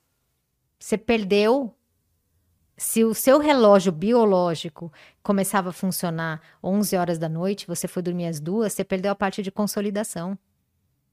Você atrasa tudo, é uma zona. Então, quando você lê esse livro, você começa a ficar mais xiita com você mesmo. Você Nossa, fala, eu já sou chato com o sono. Nossa, você vai ver como. É, eu sou desses caras aí que dorme cedo e acorda cedo. Esses dias eu dormi 8 e meia da noite, acordei 4 e 40 tipo, sem despertador, nada direto acordo antes do meu despertador, que é às 5. E... Aí, para você, o milagre da manhã às 5 pode ser. É, funciona, né? Mas para quem dorme 11 horas da noite, o milagre da manhã é. O milagre é dormir. Então, tipo. As pessoas erram muito, né? Nesse sentido, ah, eu sou uma pessoa noturna, sou uma pessoa. Mas. O ser humano, o, o como animal, ele não é noturno. Ele, ele não, não, é noturno. Nunca se dá. À noite a gente sempre dormiu, sempre esteve na escuridão. Então não é por causa que hoje em dia a gente tem esse acesso todo e tal, e aí você acha que é noturno. A pessoa fala, ah, mas é porque de dia eu tô cansado. É claro, você dorme mal. Isso. Não existe sim uma diferença de algumas pessoas existe, que naturalmente. Né? Você vê isso no, no bebê, tá? Tem bebê que, tipo, seis da manhã tá muito felizinho. E tem bebê que é às nove da manhã que tá felizinho, assim. Existe essa diferença. Tem bebê que dorme é, já, tipo, oito da noite. Tem bebê que dorme nove. Se o bebê, ah, mas o meu dorme 11. É a rotina da sua casa. Não é o relógio biológico do seu bebê. A não ser que ele veio com algum problema no, no chip, né? Sim. Aliás, posso voltar num, num, assunto que acho que você comentou antes da gente começar o podcast, que é de interesse seu do Big Five? Podemos. A gente pode só fazer uma pausa rapidinho? Lógico. Pra pegar mais uma água ali no Vamos, banheiro. E a gente já. já volta falando de personalidades. Tá. Estamos de volta. Então, Karina, Fala um pouco sobre o Big Five, assim, eu tava falando para você em off que é um... Eu acho muito interessante o assunto de personalidade, sabe? Então... sabe por que, que eu pensei em falar? Porque eu falei, ah, eu vou, vou puxar isso com você, porque você fez uma pergunta ainda sobre você, falando, poxa, eu tive uma história de vida que eu não tive muito elogio, e quando eu recebo uma frase hoje, seja negativa, aquilo pega demais, e uma positiva você joga fora, não é? Uhum. E aí, quando eu tô com as minhas pacientes no consultório, eu gosto de contar para elas do Big Five, porque pode fazer sentido também para te ajudar a se entender. E o pessoal se entender também. Então, o que, que é o Big Five? É uma teoria de personalidade, é mais aceita hoje, desde 1980. Então, se você for estudar personalidade em Harvard, eles vão estar falando sobre o Big Five. E quem gosta do assunto pode procurar um, um psicólogo mais expoente da área, que é o Brian Little. É bem interessante, tem TED Talk dele falando um pouco Legal. mais, tá? E livro dele, tô lendo o segundo livro dele. E aí eu vou dar uma resumida. O que sabe-se hoje, até então, é que existem cinco traços de personalidade que são genéticos. Que eles conseguiram perceber desde o recém-nascido e acompanharam esse bebê até a vida adulta e eram traços que permaneceram. Que demais. Olha que legal. Então são cinco traços, por isso que chama Big Five. E aí o acróstico, que eu já, já vou falar o que, que é, que eles usam é a palavra ocean. O-C-E-A-N, são as letrinhas que cada uma significa um traço de personalidade. O primeiro traço de personalidade, que é a letra O, é o quanto a gente é open to experience, quanto a gente é aberto a novas experiências. Então, eu vou sempre lembrar que é um traço genético, veio no chip do bebê.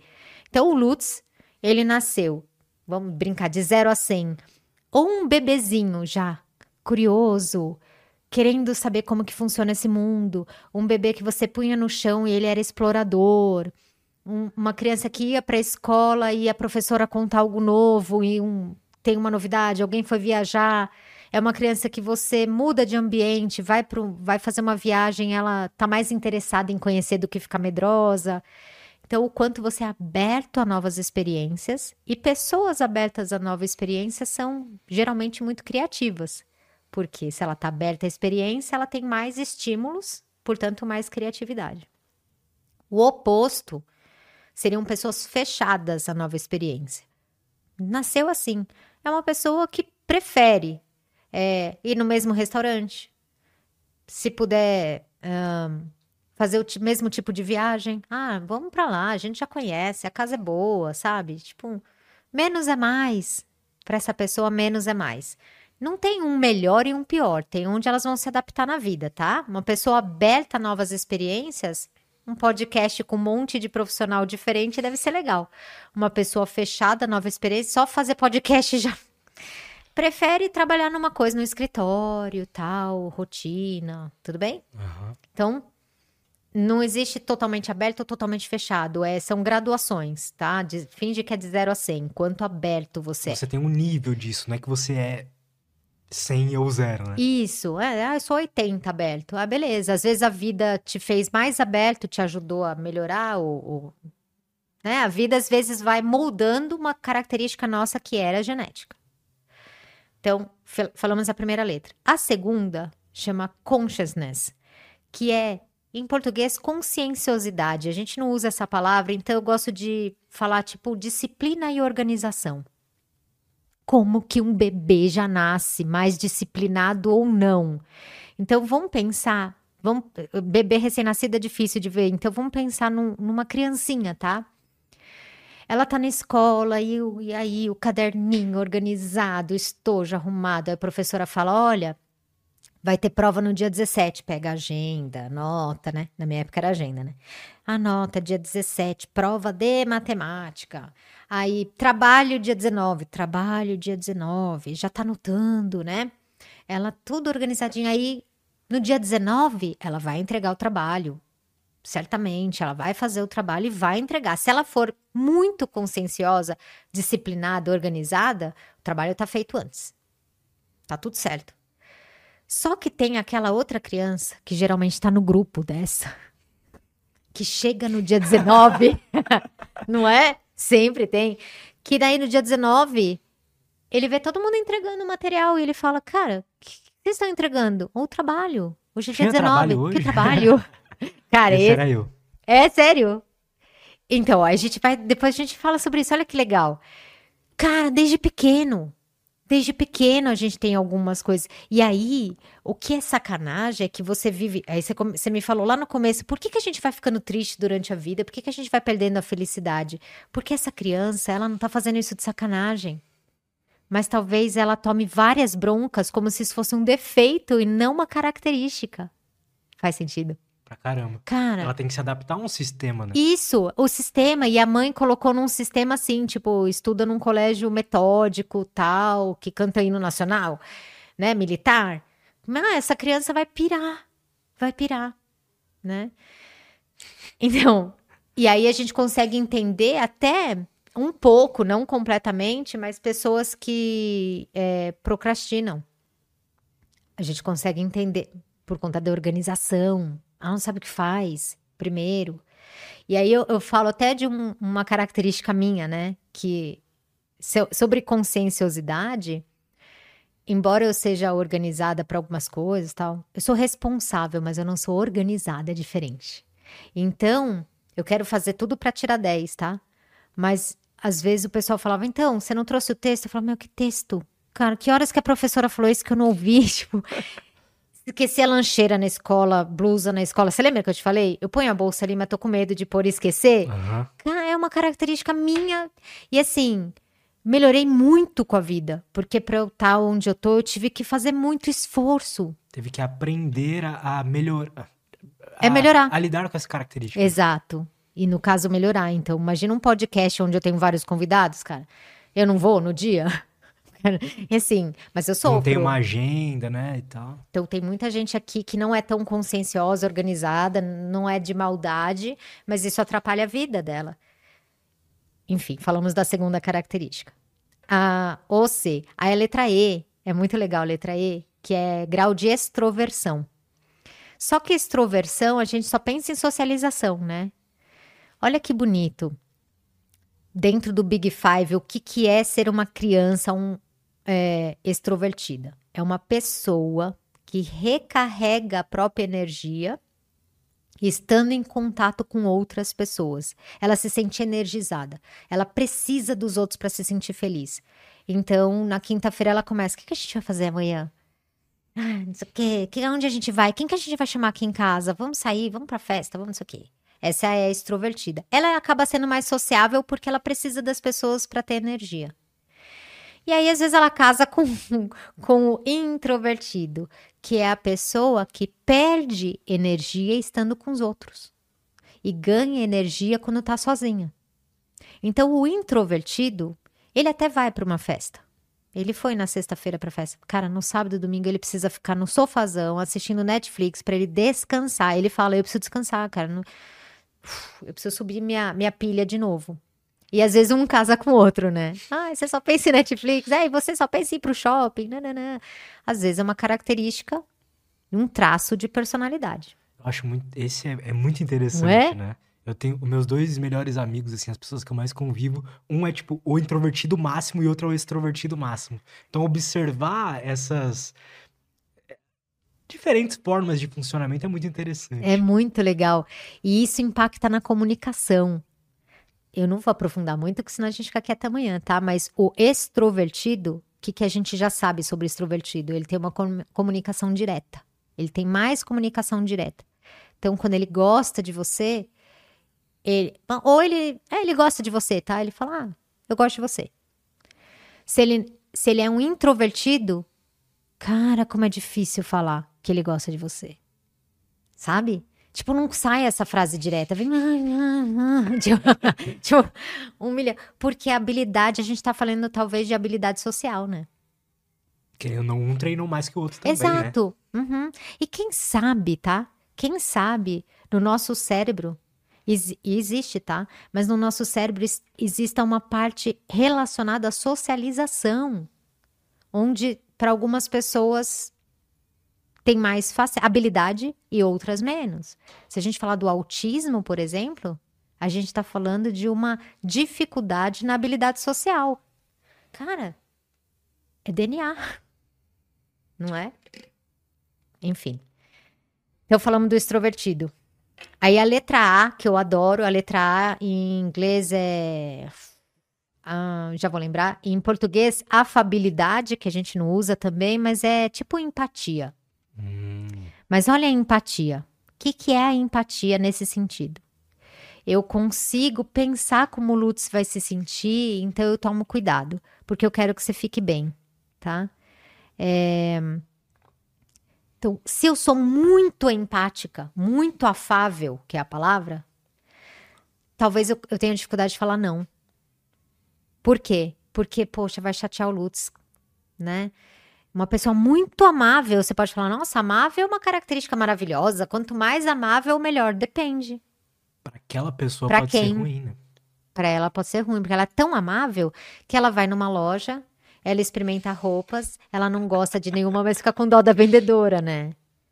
E aí ela fala, ah, eu, ah, tá, eu vou levar essa meia. Só pra levar, entendeu? Ou pede desculpa, ai, desculpa, hoje eu não vou comprar nada, se sente mal, sabe? Então, ah, isso é o grau de amabilidade. O oposto, se a gente for pegar 100 e 0, é o combativo. Então, eu vou contar eles na sala de aula. Amável, tá? A professora. Shhh. O amável. Pessoal, vamos ficar quieta, professora, ó. Gente, Tá tentando sério, dar aula aqui. coitada, meu. Tá dando, é, tentando dar aula. O amável, tá? O combativo. Não, e aí você viu, cara? Não tá nem aí pro outro.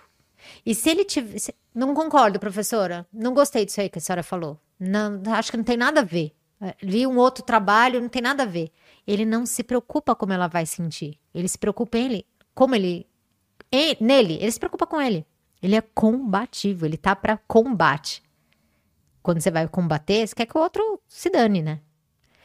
Então, uma pessoa muito amável, às vezes ela faz terapia para ser um pouco mais combativa, para ela conseguir colocar a opinião dela. Ser 100% amável não é legal, ser, 100, ser zero, né, por cento amável ou 100% combativo também não é legal, um cara agressivo, né?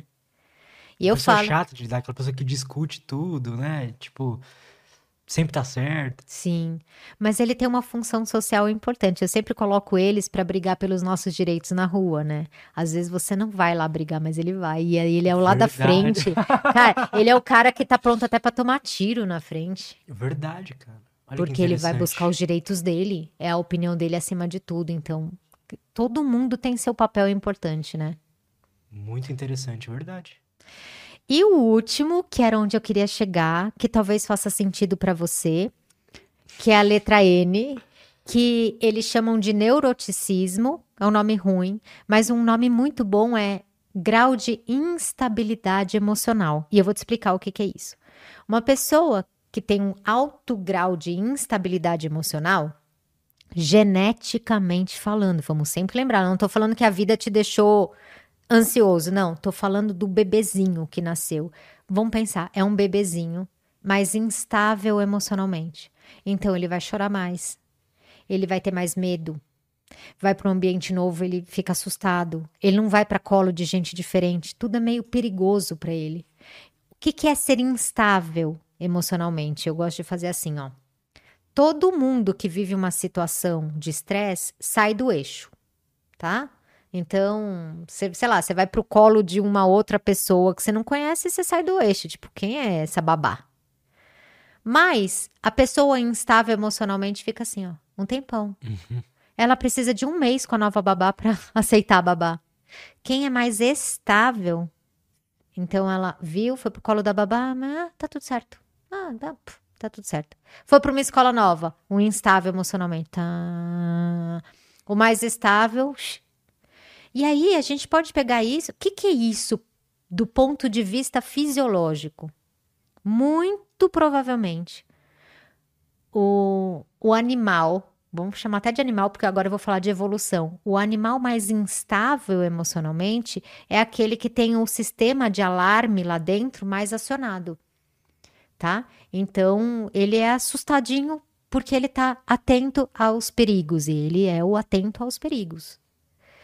E o mais estável provavelmente não é o que vai cuidar de todo mundo, porque ele tá de boa. Ele assusta, mas ele tá de boa. Então, dentro de uma comunidade, né, dentro de um, de um grupo de animal, cara, como é importante o neurótico, né? Porque esse, ele fica atento aos perigos para avisar a galera, para avisar o tranquilão. Então, ser tranquilão é legal para a pessoa, mas tudo depende, você concorda? Tudo depende.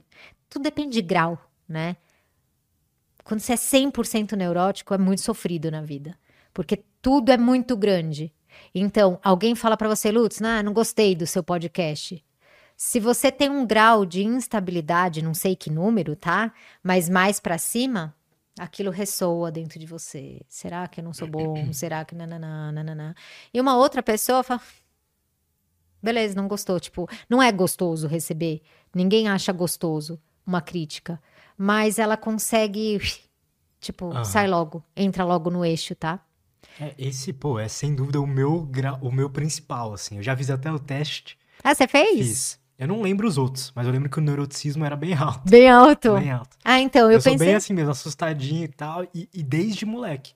Desde, olha isso, desde, tipo, três anos de idade eu já tinha medo de, tipo, entrar no mar. Será que tem um tubarão? Será que não tem. Entendeu? Ou, sei lá, Isso. um pouco mais velho, assim, com 5, 6 anos de idade, eu me lembro de, tipo, ter medo de ser sequestrado, tipo, umas coisas loucas, assim, sabe? Mas sei lá, que talvez eu tenha visto em algum filme, alguma coisa, Mas grudou. grudou. E essas, e realmente, até hoje, talvez o que eu mais. Minha busca principal, assim, no mundo da saúde mental é ser uma pessoa mais. é, Estável. é, estável. exato. Que é o. Essa- Essa é a melhor palavra. Uhum. Então, quando. Para você saber, ó, eu trouxe esse assunto legal que você já sabe, mas é mais uma coisa para você lembrar. Então, quando alguém te fizer uma crítica, por exemplo, lembra disso. Cara, como a crítica me pega, né? É, pega, tipo, eu sou mais sensível. Eu não gosto da palavra neurótico, tá? Acho que a palavra é muito ruim. Porque é ruim mesmo, né? Mas, Mas é é- verdade, tipo, não, mas você é mais sensível. Você é mais, você tem mais sensi- sensibilidade ao medo. Você é mais sensível ao medo. É um alerta o tempo inteiro. E aí fica uma dica pro pessoal, tá? Quando são crianças, ah, desde pequena, que tem medo de mar, tem medo da chuva, tem medo de não sei o quê, tem medo de sei o quê, isso dá um, um sinal de que é uma criança que veio mais sensível. São pessoas que a gente tem que tomar muito cuidado com ela, porque essa pessoa já é mais sensível ao medo, mais sensível ao estresse. Mais sensível ao estresse, na verdade, essa é a boa palavra. Essa pessoa entra no mundo onde tem um amiguinho que faz bullying, ela vai tirar nota baixa na escola, porque todo mundo vai tirar um dia uma nota baixa, ela não vai ser boa em alguma coisa, porque isso acontece na vida de todo mundo, dos estáveis e dos mais sensíveis, dos mais instáveis. Essa criança, ela precisa muito de não é de um acolhimento especial, sim, não é proteger, tá, mas entender. Na minha casa, eu tenho é, esses dois chips, né? Eu tenho duas filhas e uma sai do eixo e volta e a outra. Aí eu vou te contar como é chip mesmo. Olha que louco. Um ano de idade. Fez um ano, a menina aprendeu a andar. Ela, eu não sabia lidar com ela, porque ela veio diferente. Né? Eu sou uma pessoa mais calma. E aí ela é mais sensível. Aí eu falei não pra alguma coisa besta, assim, tipo, não. Mas o meu não foi nesse tom, assim, não, não é pra mexer aí, eu já falei.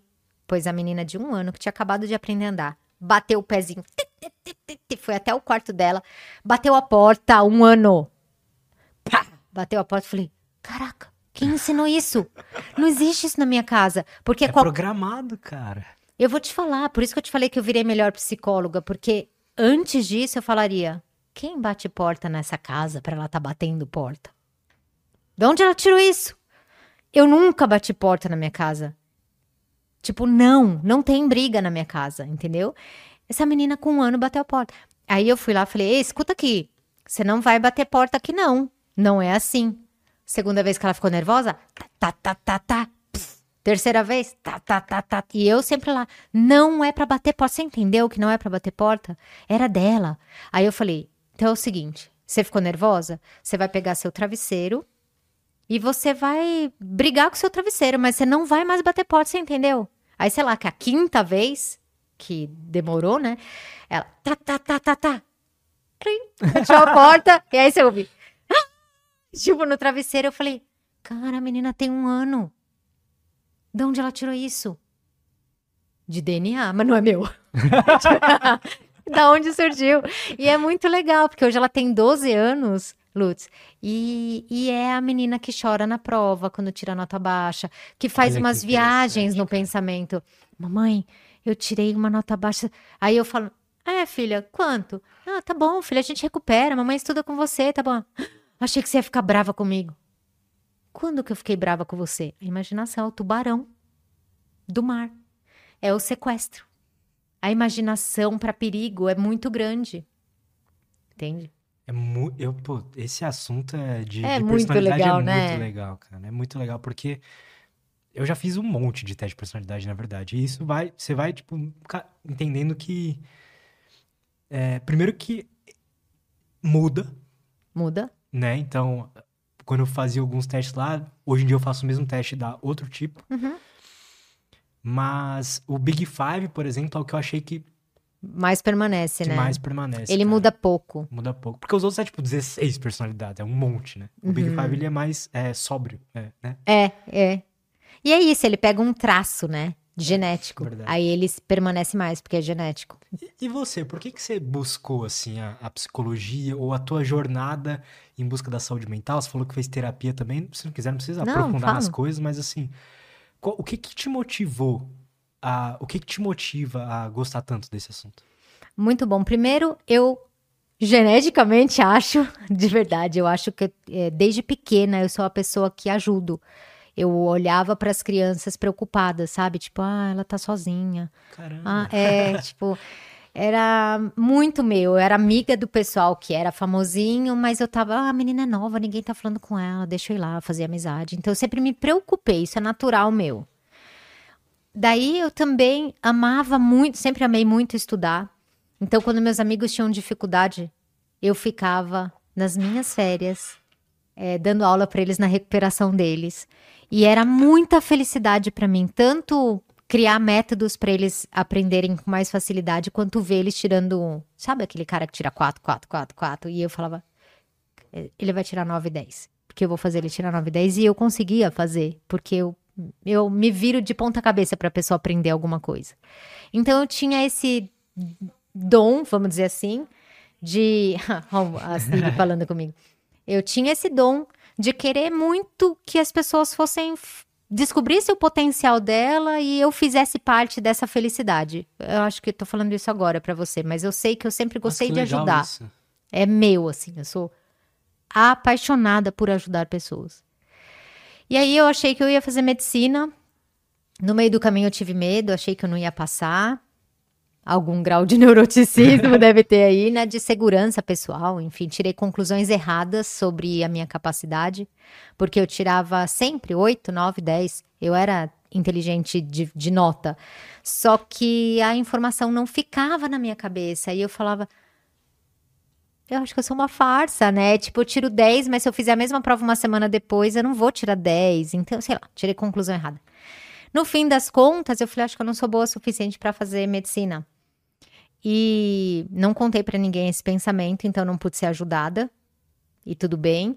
E aí eu falei, minha mãe, ah, eu não sei o que eu vou fazer. E a minha mãe falou, você sempre gostou muito de ajudar pessoas. Por que que você, você pode fazer, sei lá, pedagogia, psicologia? Quando ela falou psicologia, deu um match tão grande, sabe? Eu nunca tinha pensado, porque eu nunca tinha nem passado com psicólogo. Zero, né? Tô falando de 1900 e bolinha.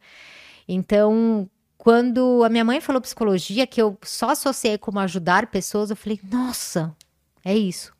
E aí, quando eu entrei na faculdade, desde o primeiro dia, estudar a mente humana é uma coisa para mim alucinante. Eu vou até deixar uma pergunta aqui, que se você quiser eu respondo, se não, fica para um momento, eu mando para você por áudio e tal, que é o seguinte, você falou que você conversou com uma consultora, uma pessoa de finanças, comportamento em finanças. E ela te deu uma informação que a gente gosta, é, tem mais medo de perder do que de ganhar. É, a gente tem mais medo. O medo de perder é, é mais intenso do que a felicidade de ter ganhado. Tá. Só que aí eu vou te fazer uma pergunta, vê se você consegue responder, tá? Por que, que as pessoas se viciam em cassino se é um lugar em que você perde mais do que ganha? Mas mesmo assim, ó, baseado nessa, nessa, nessa teoria dela, o que faz o cara ficar sentado ali sabendo que ele vai perder, perder, perder, perder, perder, e só uma hora ele vai ganhar? Eu acho, e eu sei muito leigo nesse assunto, mas, bom, vício tem a ver com o sistema dopaminérgico, Uhum. Provavelmente. E o sistema dopaminérgico, quando tem a, a possibilidade de ganhar, ele se ativa muito. Então, existe essa possibilidade dele ganhar, sabe? Sim, mas isso não quase contra o que ela falou? Porque a felicidade de ganhar estaria ganhando. Verdade. Então. Ah, te peguei É, nessa, boa, hein? Boa, boa. Isso é psicologia. E aí, você quer saber a resposta? Quero. Quer? Óbvio. Então tá. Então, terminando, eu entrei na faculdade de psicologia, amei. E agora eu vou falar uma das coisas que eu amo. Olha que, não é? Eu não te fiz uma pergunta, não ficou assim? Fiz uma boa pergunta agora, Ótima né? pergunta. Você não tem é vontade uma de saber a resposta? Quando você quer saber a resposta, a resposta a psicologia te dá e você fala, cara, eu quero saber mais de comportamento humano para entender. Então, eu tive uma aula, vou tentar explicar do jeito mais simples possível, não, pode tá? aprofundar. Pode, eu não Pode. sei como é que tá Se- de tempo. Se eu... Ah, eu... Você tá... Não, eu tô Eu aqui. também tô tranquilo. Então, beleza. Então, olha só essa pesquisa, tá? Quando a gente entra no primeiro ano da faculdade de psicologia, você ganha um ratinho. Era assim na minha época, tá? Que Eu- legal. é. eu sou de 96 da faculdade, eu entrei em 96. Então, a gente ganhava um ratinho e a gente tinha que aprender a modelar, a modificar o comportamento do ratinho para você aprender que o ambiente, nós conseguimos moldar comportamento de rato. Tá bom. Então é muito louco que, assim, se você quer que o ratinho é, bata na, numa alavanca, tá? Tem uma alavanca lá dentro e eu quero que ele bata a patinha lá. Como que eu vou fazer isso? Aí a psicologia te ensina. Que nem como eu vou fazer um cachorro me dar patinha. Como que a gente faz? A gente já fica com um biscroque na mão, não é? Uhum. É a mesma coisa com o ratinho. Então, o que, que a gente faz? A gente priva ele um pouco de água, então ele tá com sede. E aí ele tá lá na gaiola, ele anda, ele não sabe o que ele faz. Uma hora, sem querer, ele esbarrou na alavanca. Tá? Finge que eu quero que ele bata nessa garrafa. Aí ele bateu na garrafa. Quando ele bateu sem querer na garrafa, eu dou uma água pra ele. Uma gotinha de água. Ele nem se ligou ainda, tá? E ele, tá, tá, tá, tá, tá, pum, bateu de novo, pum, dou mais uma. Ele não fez exatamente o que eu queria, porque eu quero que ele faça assim, mas ele esbarrou. Aí ele esbarrou, eu dou água. Ele esbarrou, aí ele começa a perceber. Ele não pensa, tá? Mas é como se ele pensasse: caraca, toda vez que eu esbarro aqui, eu ganho água, vou esbarrar mais. Aí ele começa a esbarrar assim, eu paro de dar, porque não é assim que eu quero. Eu quero assim, tá? Então ele faz assim, fica meio desesperado, eu não dou, mas ele bateu um pouco mais pra cima, eu falo: opa, tá mais perto do que eu quero. Tó, água. Aí ele começa: opa, então eu vou bater aqui. Aí eu dou um pouco de água pra ele, até uma hora que eu não dou mais, ele fica meio desesperado, ele faz assim. Aí chegou no comportamento que eu queria. Aí eu dou água. Aí ele bate aqui, eu dou água. Ele bate aqui, eu dou água. Aí toda vez que ele bater aqui, eu dou água. Aí eu ensinei pra ele. Se ele bater aqui embaixo, eu não dou. Se ele bater aqui, eu não dou. Se ele bater aqui, eu dou. Ensinei um comportamento. É assim que a gente faz com o cachorro também pra dar patinha, tá? Ele não dá patinha de primeira. Às vezes, "É", aí ele essa patinha, você, pum, você der o biscroque na hora, ele, né? Tá bom. Agora eu quero que ele pare de bater na alavanca, tá? Decidi que eu quero que ele pare. É isso chama extinção de comportamento. Aí ele vai bater, o que, que eu faço? Pune. Não, não dou água. Não preciso punir. Aí ele bate, eu não dou água. Aí ele bate de novo, eu não dou água. Ele bate, não dou, não dou, não dou, não dou. Uma hora ele para. Pode ser que ele volte uma hora e bata. Calma que eu vou chegar lá, tá? Eu tô quase chegando no. Tô só te ensinando um pouco de Ótimo. comportamento. Aí ele parou, ele bateu, bateu, bateu, não dou, não dou, não dou. Aí ele dá uma volta. Aí ele tenta mais uma vez, eu não dou. Acabou. Extinguiu o comportamento dele. Tudo certo. Até aí, beleza, achei muito legal. Pô, meu ratinho é demais, eu sou demais, né? Aí, a gente aprende um negócio que chama. Isso aqui chama condicionamento, tá? Aí a gente aprende um negócio que chama condicionamento é, intermitente. Então, o que, que é o condicionamento intermitente? Eu não quero, eu quero que o meu ratinho bata é, uma vez. E aí depois. Então, peraí. eu- Como é que eu vou te explicar isso? O intermitente, eu, ele bate uma vez, não é toda vez que eu vou dar água pra ele. Tá folgado esse ratinho. Mas cada três vezes que ele bater, eu dou. Tá? Então ele bate uma, não dou, bate duas, não dou, bate três, não dou. Dou na terceira.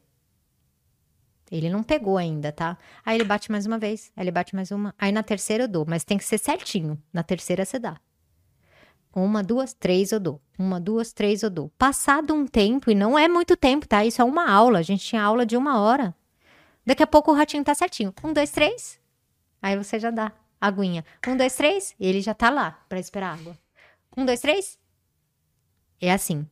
Isso chama-se condicionamento intermitente, tá? Beleza. Agora eu quero extinguir esse comportamento. De novo, quero tirar. O que, que eu faço? Igualzinho o primeiro. Um, dois, três? Não dou. Um, dois, três? Não dou. Um, dois, três? Não dou. Não dou.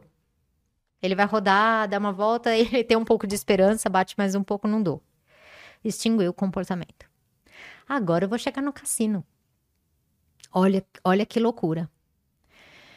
Fiz de novo o condicionamento intermitente, tá? Um, dois, três, toma água. Um, dois, três, toma água. Um, dois, três, toma água. Tá tudo certinho. Só que agora eu, eu vou. Eu não vou extinguir. Eu vou deixar esse rato maluco. Ele bate um, dois, três, eu não dou. Aí ele bate um, dois, três, eu dou. Aí ele bate um, dois, três, eu não dou. Olha só agora. Um, dois, três, não dou de novo. Porque agora eu vou dar só a hora que eu quiser, eu não vou fazer intervalo certinho. Um, dois, três, não dou de novo. Um, dois, três, dou. Então eu dou, ele nunca sabe quando vem. Ele, vou falar de novo, ele nunca sabe quando vem. É aleatório. É aleatório. Sabe o que, que os pesquisadores perceberam? Tô aqui, tá? Um, dois, três, dou. Um, dois, três, não dou. No aleatório, tá? Vou extinguir esse comportamento agora. O ratinho faz um, dois, três. Não dou. Um, dois, três. Aí ele fica um, dois, três. Um, dois, três. Não vai ter, não vai ter, não vai ter, não vai ter, não vai ter mesmo. Tá? Cara, ele fica maluco. Ele até para, só que ele demora muito mais para parar. Ele dá uma volta. Ele volta um, dois, três. Porque, lembra, teve vezes Nossa. que eu dei na primeira. Teve vezes que eu dei na décima e teve vezes que eu de demorou 50 eu dei. Então ele fala: e se eu bater 100 vezes? E se eu tentar 100 vezes? Vai, vai, vai, vai, vai, me dá, me dá, me dá, me dá. E aí eu não dou, aí ele dá uma volta de novo. Então, olha só, finalizando. Quando a gente vai fazer, olha que isso dá para entender na vida, tá? Tô falando de cassino, mas agora vou falar de outra coisa. Quando você extingue o comportamento do primeiro ratinho, que era condicionamento certinho, um, dois, três, eu dou. Um, dois, três, eu dou. Quando eu vou tirar, ele faz assim. 50 vezes a tentativa quando eu quero extinguir. E depois de 50 vezes, mais ou menos, ele para. Fala, cara, ele tentou 50 vezes, essa mulher não tá me dando água, não vai sair água mesmo. 50 vezes é um número mais ou menos, ele para. Sabe quantas vezes fica o outro ratinho tentando? Hum. O maluco, que eu deixei maluco? Hum. Até mil vezes. Caramba, cara. Então, agora eu vou fazer uma analogia que vai fazer assim na sua cabeça. Relacionamento. A, a menina liga, ou o homem, tá? Mas eu vou falar da mulher, porque eu sou mulher. A mulher liga, o cara responde bonitinho. Ai, que saudade de você e tal. Aí ela manda mensagem, ele não responde. Aí ela manda outra mensagem, e a gente vai se ver hoje? Aí uma semana depois vem, ai, que saudade de você. A mulher responde. Cara, o que, que o cara tá fazendo? Ele tá fazendo um condicionamento, né? Que é assim: um, dois, três, eu te dou água, um, dois, três, às vezes eu não te dou, mas às vezes eu não te dou, às vezes eu não te. Às vezes, hoje eu vou dar. Agora eu não vou dar, não vou dar. A mulher fica tipo. Ela não desiste. Aí é aquela mulher que fala: Cara, ele não presta, mas eu não consigo largar, não sei por quê, porque eu já tô vendo que ele não quer ficar comigo. Mas não tá vendo, porque passa duas semanas ele manda mensagem: Meu, que saudade de você. Ela fala: Não, saudade de mim aguinha de novo. Então, quando uma pessoa, né, é quando uma pessoa, ela te dá um pouco de amor ou atenção, aí ela não te dá, aí ela te dá, aí ela não te dá, não te dá, não te dá, te dá. Cara, isso gera um vício na outra pessoa. Ela fica sempre na expectativa de que, lógico, se ela não estiver bem resolvida, porque se ela tiver na vida dela, fala, filhão, eu não vou ver isso aí na minha vida. Mas tem gente que, se ela não se conhecer, ela cai nesse vício. E ela fica grudada na relação, não consegue sair. Porque de vez em quando vem uma mensagem bonitinha, vem a aguinha. Pô, caramba, né? Entende? Então a expecta aí tem tá dizendo sobre comportamento, a gente não tá falando, a gente tá falando de comportamento. Quando você ganha um prêmio num cassino aí você joga, perde, perde, perde, perde, mas ganha de novo, é, o seu cérebro aprende que a qualquer momento você pode ganhar de novo. Então ele acaba, tipo, ficando meio maluco, assim, querendo ganhar. Então, Cara, isso é muito louco. a gente pode pensar isso para outras situações da vida, né? Mas só de ter esse conhecimento leve para sua vida, porque pode caber em outros lugares, né? De, de algumas coisas que a gente Cara, por que eu não consigo sair dessa situação? Só ver se não tem um condicionamento maluco, intermitente. Que não é é porque tem mais um nome, tá? Não é só intermitente, é intermitente tipo aleatório, a palavra que você usou, tá? Eu, eu não lembro. Depois eu, eu mando até escrito Boa. no comentário, Não, porque esse assunto é muito interessante. É muito. Isso é behaviorismo? é não? behaviorismo, é. E é o behavior, ah, eu não acredito em behaviorismo. Minha filha, eu tive ratinho e acontece isso. Tipo, é isso. Você condiciona o, o, o ratinho dessa forma. Ah, todo mundo vê isso em casa. Tá, você não tem ratinho, mas você tem em casa. Você já percebeu que quando você. Não sei, você tem cachorro? Já teve? Tem, tem, tem, tem. Você já percebeu que quando você dá comida pro cachorro, ele sobe na mesa e você dá comida? Mas de vez em quando você não tá afim de dar comida. Você fica assim, meu, sai, não, não é pra dar comida, não vou te dar, não vou te dar. E ele tenta um milhão de vezes. Por quê? Porque você dá de vez em quando. Então, como você dá de vez em quando, ele sempre acha que a próxima vez que ele chorar, ele vai receber. Cara, isso é muito legal. É muito legal. É muito louco, né? Eu- eu- se você olhar, os fones eles são tudo mordido.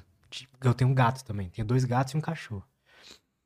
E eu, pô, não entendia, porque toda vez, tipo, ela mordia o, o fone, aí é porque ela tava com fome. Porque, porque toda vez que ela mordia, em algum momento ela mordeu e eu fui lá e pus comida. Pronto. E eu condicionei ela a isso. Toda vez que ela tá com fome, ao invés de ficar menos, ela vem e morde a porra do fio. Isso! Eu já comprei vários fones. Pois é. Aí o Evan, por exemplo, ele condicionou o gato dele, o Cheddar, a, a, tipo, ele deixava o gato fazer tudo, mas quando o gato ia lá e ficava do lado do potinho de ração quieto, sem miar, ele botava comida.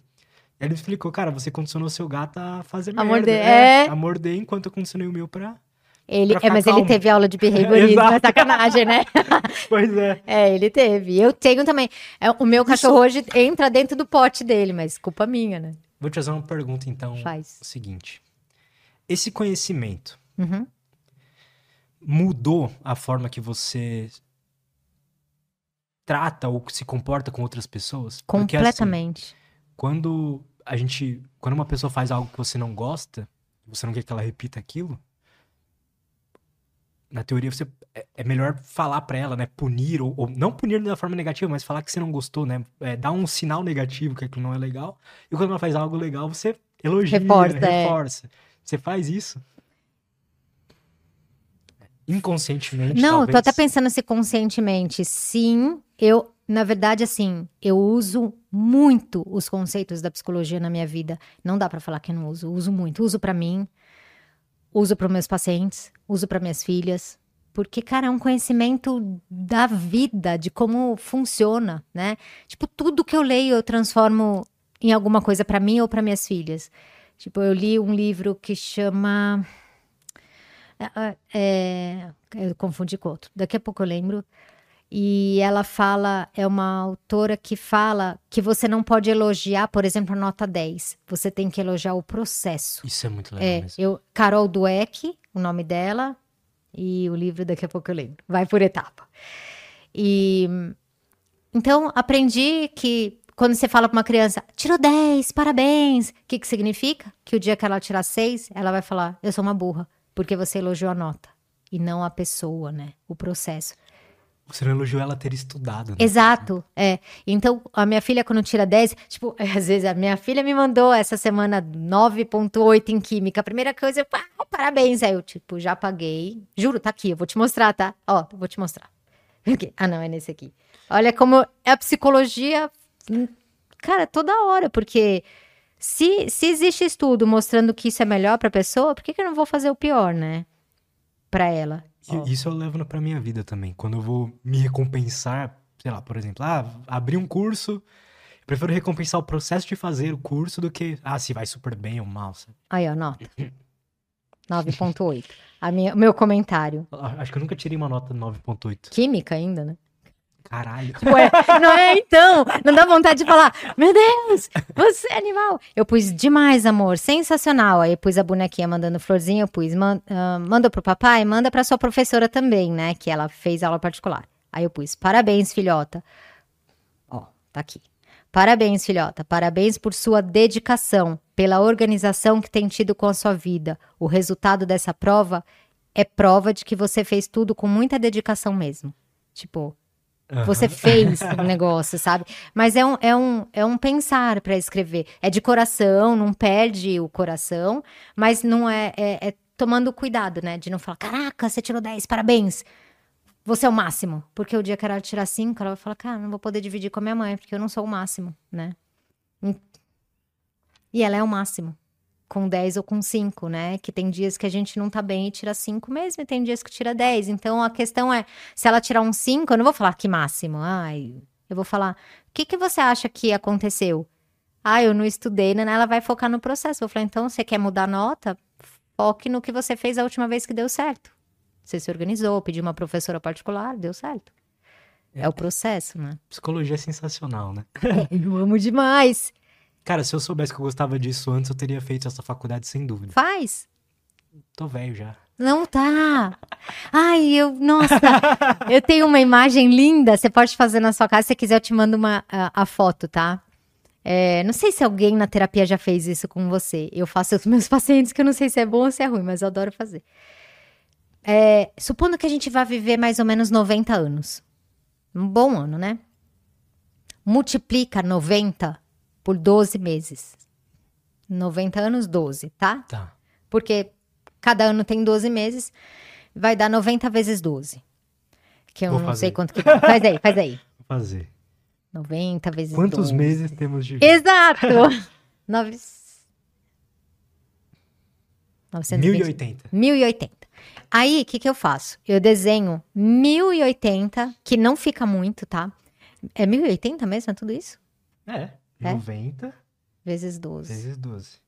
Eu também sou ruim em matemática. É isso, né? 1080. Preciso da ajuda da minha filha. Aí eu divido isso em bloquinhos de 5 anos, tá? Então eu pus um monte de bonequinha.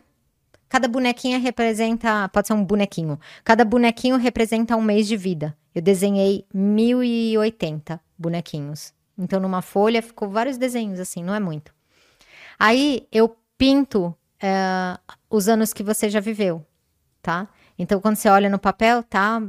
Parte, sei lá quanto já tá pintado.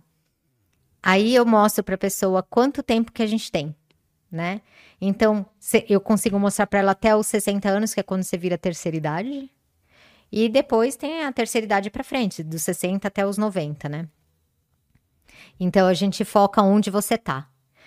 E aí uma das coisas que eu falo é o seguinte, mas mostrando no desenho, tá?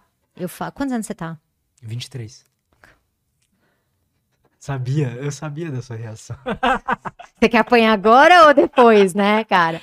Você tem 23 anos, tá? Você vai chegar aos 28. Você pode chegar aos 28 pensando, nossa, ia ser tão legal fazer psicologia. Ou você pode chegar aos 28 falando, olha que legal, acabei minha faculdade de psicologia. Porque aos 28 você vai chegar de qualquer jeito. A questão é com a faculdade ou sem a faculdade. E, vo- e né? você acha a faculdade de psicologia agora, conversando com você Tá. como uma pessoa interessada por esse assunto? Você acha. Eu já estudo esse assunto, eu gosto de ler sobre e tal, mas não existe uma, uma estrutura, digamos assim. Eu vou Uhum. indo onde eu acho que faz sentido. Você acha que a faculdade, até pra mim que sou mais. Eu não penso em clinicar ou Tá bom. trabalhar com isso. Pra mim que sou um curioso. Uhum. Você acha ela válida também? Vale a pena? Bom, bom questionamento, porque se você é só um curioso e não vai trabalhar, você consegue fazer vários cursos. Talvez você. Eu gostaria de fazer, talvez, experimentos com ratinhos. Isso você pode fazer. Isso você pode fazer. Tem muita coisa que você pode fazer sem fazer a faculdade de psicologia. Mas, por exemplo, um dos melhores cursos que eu fiz como psicóloga, apaixona- apaixonante o curso, que me transformou muito, chama TREC, que é Terapia Racional Emotiva Comportamental. É uma linha, como você falou, tem behaviorismo. Do behaviorismo, logo depois veio a cognitiva. E do outro lado tem a psicanálise, né? São lutas. Então, o behaviorismo é a cognitiva. Antes de surgir a cognitiva mesmo, do jeito que todo mundo conhece, que o pai da cognitiva chama Aaron Beck, antes teve o teve a TREC, que é a terapia racional emotiva comportamental, que foi que deu ideia para o Beck continuar. Então, como eu estava dando aula em faculdade, eu resolvi Falei, pô, se eu, se eu sou uma cognitivo comportamental, eu tenho que saber das origens, né? E aí eu fui lá me formar em TREC. Cara, sensacional como profissional e, e pessoalmente, o que eu cresci com o negócio. Por quê? Eu aprendi muito sobre algum- alguns conceitos que o Albert Ellis, que é o pai da Trek, ensinou. Mas também você consegue achar na internet. Hoje tá tudo aí, né? Na minha época não tinha essas coisas. Então, vou te falar de um conceito, por exemplo, que, que mudou minha vida, tá? E muda a vida de muitos pacientes meus. É um conceito que chama é, demanda. Ele chama de demanda. O que, que é isso? O Albert Ellis, ele era muito tímido e tinha muita dificuldade com mulher. Muita. Ele não era psicólogo, ele era um cara que se analisava. Ele é um Lutz que amava psicologia. E ele começou a prestar atenção, por que, que ele sofria tanto? E aí ele percebeu que ele tinha um pensamento que ficava assim para ele. Ou oh, você deveria ter conversado com, você deveria ter começado a conversa de outro jeito com ela. Nossa, mas olha a roupa que você tá, você deveria estar tá com outra. Mente, a mente dele falando com ele. Ah, talvez ela não tenha gostado do, seu cabelo, cara. Nossa, você deveria isso, você deveria aquilo, você não deveria isso, você não deveria aquilo. Então ele percebeu que o grande motivo do sofrimento dele não era em si a pessoa, mas o pensamento dele sobre o que ele tinha e que não tinha que fazer. Deveria e não deveria. Deveria e não deveria. Aí ele conversando com outras pessoas, ele começou a perceber que, resumindo, o que mais faz as pessoas sofrerem na vida é o deveria que a gente carrega. Eu deveria ser mais inteligente, eu deveria ter feito isso, é, eu não tinha que ter feito aquilo. Então, pensa num sofrimento seu, qualquer um, você vai achar um deveria. Né? Ah, quando você perguntou, quando eu fui fazer terapia, eu tinha é, logo tinha acabado de passar a adolescência, né? Tava no primeiro ano da faculdade, eu tinha muita preocupação com o meu corpo, se eu tava magra, se eu não tava magra. Pegou essa coisa da imagem corporal. Qual que era o meu sofrimento? Eu tinha que ser mais magra. Eu tinha que não sei o quê. Qual que é sofrimento de mulher? Eu tinha que ter o nariz assim. Eu tinha que ter o corpo assim. Eu não poderia ter celulite. Eu não tinha que. Nananã. Eu tinha que estar tá casada já. Eu tô com 30 anos. Eu tinha que estar tá casada. Eu tinha que já estar bem na minha vida profissional, né? Ainda não me encontrei, eu tinha que ter me encontrado. Cara, tem sempre a frase tinha que, deveria. É incrível. Você começa a perceber, tá? Uhum, verdade. Todo mundo que estiver sofrendo, busca qual é o deveria dela. Ela tá falando um deveria para ela. E ele pegou isso. Ele falou, cara. E aí ele, ele era meio filósofo também, ele adorava estudar filosofia. E ele falou, cara, ninguém tem ele, revoltado, Albert Ellis, ninguém tem que nada. Isso é lei da nossa cabeça. Eu não tinha que estar tá mais bonita, eu não tinha que estar tá com o cabelo mais cortado, não tinha que estar tá meio vestido. Cara, eu sou assim. Eu não tenho que nada. Que, que, meu, que mania é essa que a gente fica grudada nesses tem que? Aí, ele foi meio radical, tá? Porque eu acho que ele era meio mal-humorado. E ele falava: ninguém tem que nada. Então, sofrimento de relacionamento. Você tinha que ter me ligado. Você tinha que ter me atendido na hora que eu te liguei. Você tinha que ser mais carinhoso. Você tinha que. Você não tinha que ter falado isso na frente da sua mãe. É, tinha, tinha, tinha, tinha. E aí o Albert Ellis fala: ninguém tem que nada. Para, larga isso, larga, solta. Ninguém tem que nada. Não existe essa regra. Isso aqui é o planeta Terra. Você que está inventando essa regra. Se estivesse morando nem no Terra, se sair do Brasil e for para o Japão, já não é o mesmo deveria. A regra de lá é outra. Então você tá pegado a uma regra daqui. Ah, o Palmeiras tinha que ter ganho. Tipo, não tinha que nada, cara. Você tá louco? Tipo, que regra é essa que você acha que o mundo tem que funcionar com uma regra que você acha? Não é? A pessoa, pensa bem, quantas pessoas se matam? Tô inventando, tô até de verde, né? Nem sou palmeirense, mas tipo, quantas pessoas se matam por causa de jogo? Tem um tem que atrás. Meu time tinha que ter ganho, o cara tinha que ter feito gol, esse juiz não tinha que ter feito isso. Cala a boca, torcedor, você não tem que, não sei o quê, invadir o meu espaço. Que espaço? Você nem tá na sua casa. Você tá, tipo, você tá no estádio, cara, você tá louco, né? Ah, ele tava com a roupa do time oposto. Matei por quê? Porque ele tinha que ser do meu time? Que, que é isso? Tô pegando os extremos, sabe? Mas a gente, meu, nosso mundo. As guerras são tinha que. Por que, que o Putin está invadindo? Porque ele acha que aquela terra tinha que ser dele. E, né? Então, se você pensar as guerras, tem o tinha que. A gente tem que ter um país maior. O Hitler.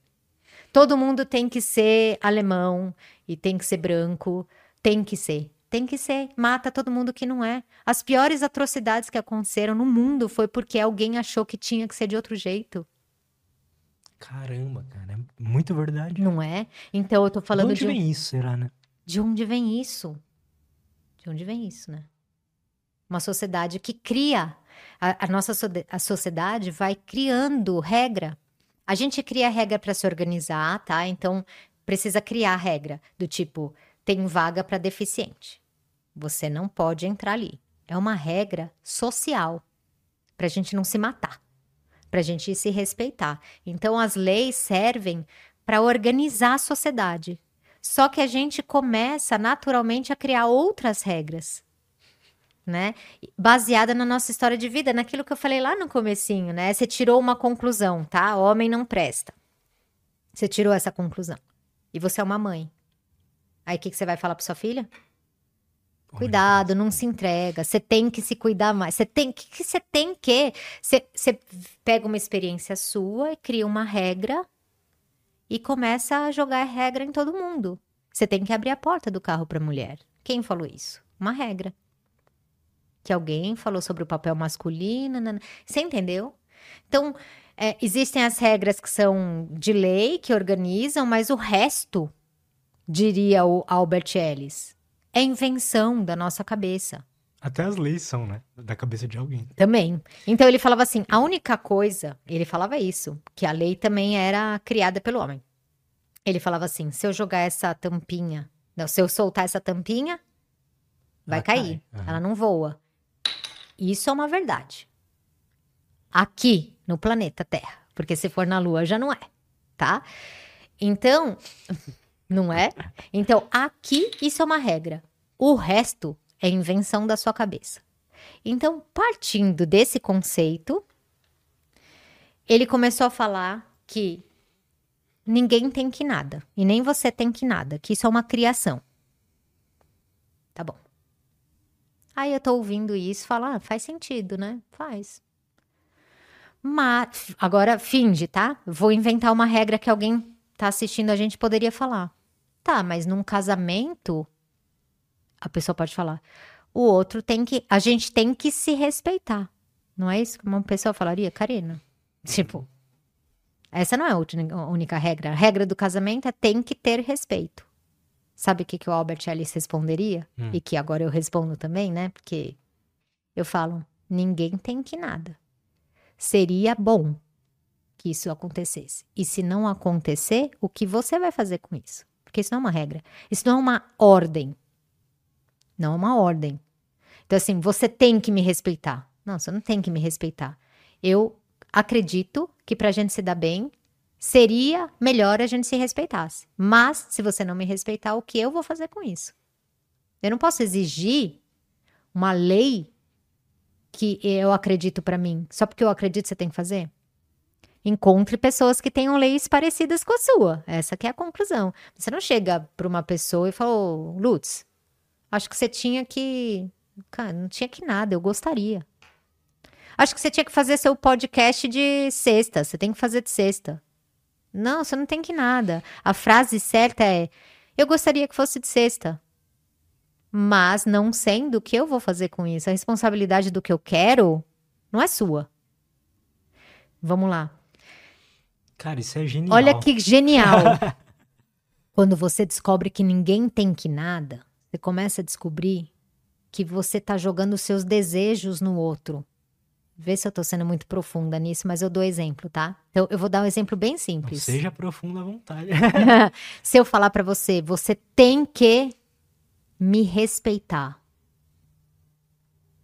Você não tem que me respeitar, Lutz. Eu gostaria que você me respeitasse. É um desejo meu. E se você não é capaz de fazer isso, eu posso sair da sua vida. Mas se, por exemplo, eu concordo que eu tenho que te respeitar, aí cria-se uma relação Beleza, saudável. tamo junto. E aí, tem os casamentos de muitos anos que estão tudo bem, obrigado, né? É o que você falou sobre relacionamentos complicados lá, por exemplo. Você tem a escolha do quanto tempo aquela pessoa pode ficar na tua vida, né? Isso, isso. Mas você não tem a escolha, tipo assim, ela deveria ser melhor para assim a gente. Não. Não, ela não deveria nada. Então eu tenho pessoas, por exemplo, no meu consultório, assim, ó, gente, quem me procura, tipo, tem que ver se aguenta a terapia comigo. Porque assim, se a paciente falar para mim que ela tá triste na relação, ela tá infeliz na relação. Se passar seis meses, ela tá infeliz na relação. Se passar um ano, ela tá infeliz na relação. No mínimo, ela vai saber que não é culpa do marido. É uma escolha dela ficar ali, tá? Então, não existe uma pessoa que vai fazer terapia comigo e vai ficar um ano falando mal do marido. Porque, cara, você é totalmente livre para sair da relação. Agora você sai. Se quiser, você separa agora. O que te faz ficar tá dentro de você. Não tem nada a ver com ele. Ah, ele me maltrata. Ele tinha que me tratar bem. Ele não tem que nada. A questão é o que você vai fazer com isso. Passa seis meses. Ai, ele me maltrata. Tipo, e por que, que você continua? A questão é por que você continua. Vamos falar sobre isso. Não quero mais ouvir você falando mal dele, porque o que ele é a gente não modifica. O que você faz com isso a gente modifica. Terapia é isso. Então, tem paciente meu, Lutz, teve um paciente que reclamando, reclamando, reclamando, reclamando. Passou um ano reclamando, re... passaram dois anos. Eu falei assim: eu vou te fazer uma pergunta, porque eu tava suando de que que, que eu posso fazer para essa pessoa ser feliz. Tipo, muito, estudando, lendo, comendo todos os livros, juro. Aí eu tava sofrendo assim, de tipo, cara, não sei mais o que fazer.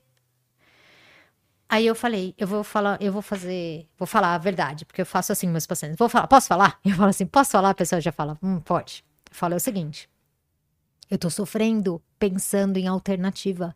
Toda semana eu trago uma coisa diferente para você pensar, fazer, não sei o quê, e, e não tá mudando nada. Eu vou te fazer uma pergunta e você seja bem sincero comigo. Você tá usando a terapia para desabafar ou para mudar? Aí ele falou desabafar. Falei, tá tudo certo. Então eu vou parar de me cobrar, tá? Eu falei, porque eu estava buscando a sua mudança. Mas se tá claro para você que você tá usando a terapia para desabafar, que você prefere ficar onde tá, cara, é um alívio para mim. E agora a gente é justo na terapia. Você fica aqui porque te faz bem falar comigo sobre seus problemas, mas você não quer fazer nada para mudar, tá tudo certo. Trato feito de novo, entendeu? Então, a terapia é um lugar que você pode desabafar, mas você pode mudar. E são coisas diferentes. E é você que muda, não é seu marido, sua mãe. As pessoas não estão fazendo terapia, é você, né? Cara. Ninguém tem que nada, né? Karina, que genial isso, cara. Eu amo. Muito foda. Muito, muito. Cara, isso melhora tanto a relação. Você não tem ideia. Eu sou casada, sei lá, eu tô desde 2000. Então vai fazer 23 anos, né, de namoro. É impressionante como a nossa relação é boa. É, e eu tenho certeza que é porque eu tenho muito esse, é, essas coisas na minha vida, assim. Tipo, eu olho, se eu tô, sei lá, fiquei chateada com alguma coisa, eu penso em tudo que eu aprendi. Tipo, se eu tô chateada, então eu não vou falar. Porque se eu tiver falar, talvez eu fale mais coisas do que é pra falar. Então eu vou fazer atividade física, porque eu sei que a atividade física melhora e eu acalmo. Eu acalmando, eu posso pensar, pô, eu tô jogando um deveria nele, ele não deve nada. Quem tem... Então eu vou falar o que me chateia. Ao invés de falar você tem que, eu falo eu gostaria. Eu, tá aqui, ó, sou eu, né? Então essas coisinhas, né? Como você, você perguntou para mim, né? Esse meu percurso de psicologia, meu, isso é, um, é libertador, assim. É incrível como isso faz bem para as relações. Para a vida, né? A vida é Nossa. é limitada. A gente vai morrer um dia. E o tempo, ele é. Ele é limitado. Então, é, é limitado. Todo dia vai passar. E se você não estiver experienciando esse tempo da melhor forma possível, uh, por exemplo, experienciando de uma forma negativa o tempo inteiro, você vai ter uma vida que no final não foi aproveitada da melhor forma. É.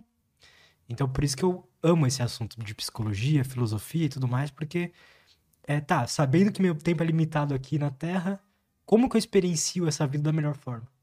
Eu não quero experienciar uma vida brigando com a minha esposa o tempo inteiro, tipo, brigando com meus amigos. Não, quero ter experiências paz, né? positivas, paz. É.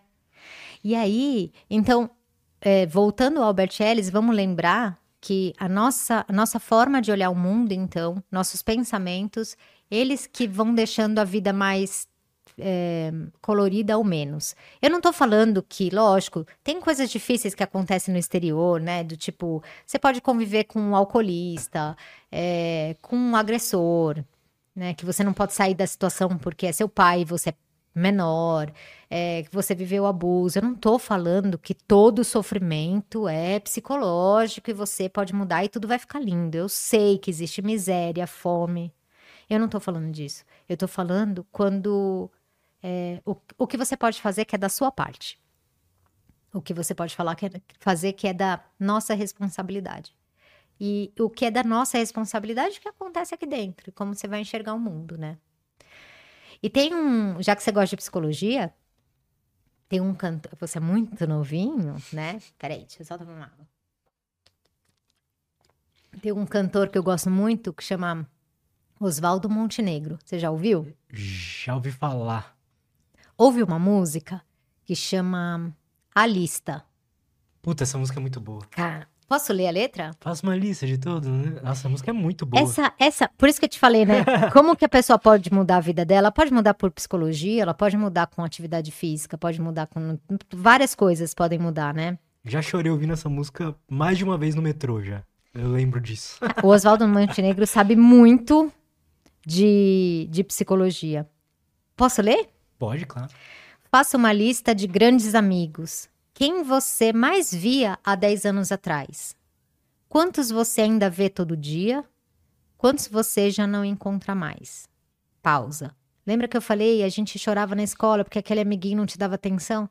Ele nem é mais importante para você. Então essa música faz essa lembrança, sabe? Cara, às vezes você tá sofrendo por um. Você já sofreu por um amor que você nem ama mais? As coisas passam, lembra disso.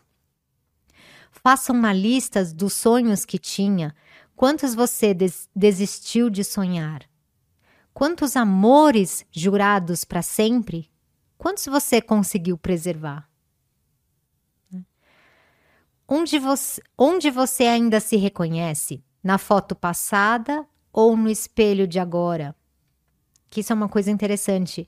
Na minha idade, é, a mulherada usa muito filtro, né? E você não se reconhece no espelho, porque você se reconhece no filtro. É de verdade isso, tá?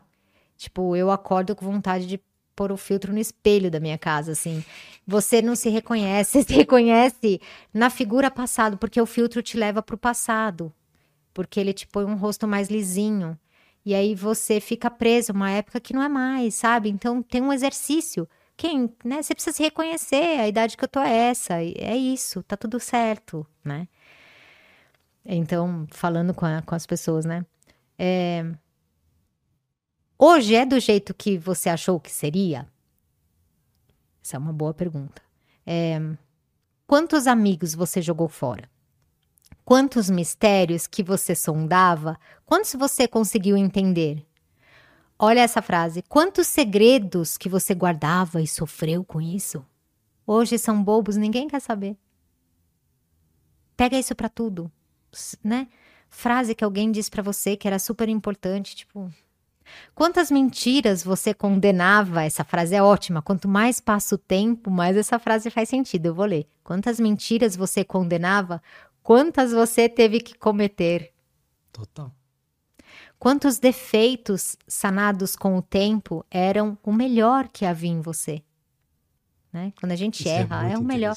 Isso eu falo muito para meus pacientes. Quando você erra, ah, eu fui burro. Cara, era o melhor que você podia fazer. Agora você pode fazer diferente, né? Mas quando você escreveu no seu caderno, de repente, tudo junto, você não pode pegar seu caderno da primeira série e falar, meu, como eu era burro. Porque aquilo era o melhor que você conseguia fazer na primeira série. E assim são com os sentimentos, né? Pô, olha o que eu fiz. Cara. Eu, eu interpretei essa frase de uma outra forma quando eu vi a música. Eu interpretei, tipo assim, quando criança, aquela criança curiosa, criativa, que, tipo, tenta pegar insight de tudo e tal, não sei o quê. Ela é meio. recebe vários reforços negativos uhum. para meio que seguir um, um, sistema. Então, aqueles defeitos que as pessoas lidavam como defeitos era o melhor que havia em vocês. Pode ser também. não é? Isso é lindo da música. É, né? eu acho demais. Quantas canções que você não cantava hoje assovia para sobreviver? Quantas pessoas que você amava hoje acredita que amam você? Essa parte é meio triste, né? tipo, chora. Faça uma lista de grandes amigos, quem você mais via 10 anos atrás, aí repete, aí repete. né? É. Nossa, essa música é muito boa, ah, cara. Você nunca ouviu, ouve. É muito Arrepia boa. só de pensar na música, né? Nossa, já chorei várias vezes ouvindo essa Eu música. também.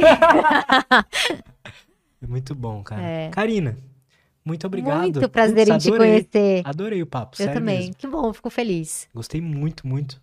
Os papos que eu, que eu mais gosto são os que eu aprendo coisas novas. E, pô, adorei mesmo. Que bom, fico Mesmo depois feliz. de 150 e poucos episódios, já conversei com um milhão de psicólogos e psicólogas. E impressionante como ainda tem muita coisa legal pra aprender, né, cara? Aham. Obrigado. Tô à que- é? disposição. Ah, aliás, vou fazer o convite aqui, ao vivo. Eu Faz. quero muito você lá no meu podcast, no Podicólogas. Vai ser um grande prazer. É, arranja um Meu um pensamento já tá assim, será que eu vou ter alguma coisa legal pra falar? Tá vendo? E aí, que bom que você prestou atenção nisso. E eu tenho certeza que é só um pensamento, é, um erro cognitivo ou neuroticismo que, que é, É. né? Não, vamos embora. Vambora. Eu tava é, corrido, mas agora eu tô bem mais de boa, então A gente ir. acha uma, uma data boa pra você. Fechou, Tá bom? fechou. Prazer. Como que a galera pode fazer pra te acompanhar, Olha, suas redes? no um Instagram, podcast? Eu, te, eu tô como terapia no Insta, é terapia underline no underline Insta. Pra fazer uma terapia no Insta mesmo, todo dia eu dou uma dosezinha de informação. Legal. Eu acabo de atender uma paciente, pego uma reflexão e jogo. É uma ideia de que quem não pode fazer terapia tem doses de terapia, de reflexão todo dia. Eu sou super aberta se quiser mandar direct e fazer pergunta, eu respondo todo mundo. E às vezes eu transformo uma pergunta num conteúdo ou numa live ou busco um profissional para responder a, a pergunta. Então a, a minha ideia é, é um lugar de troca. E aí eu tenho Podicólogas, podcast, que a ideia era ser o nome psicóloga e tira o psi põe pod, né? Ai, que legal, podicóloga. Só aparece podólogo, um monte de peste. Cara, que azar. e, Tipo, mas tudo bem, façam a gente ficar mais famoso pra parar de aparecer Exato, pé hora cheio pa- de. Uma hora para. Cara, você escreve podicólogo, aparecem uns pés assim horrorosos. Mas eu tenho fé que a gente vai aparecer lá em primeiro lugar. E É isso. é isso. Muito obrigada. Muito obrigado, viu? Pessoal, todos os links dela estão aí na descrição, então vão lá, acompanhem. Podicólogas, eu estarei lá em breve. Obrigada. Então vão lá. E é isso, muito obrigado mais uma vez. Obrigado a Obrigada. todo mundo que acompanhou a gente até aqui. É isso. Tchau.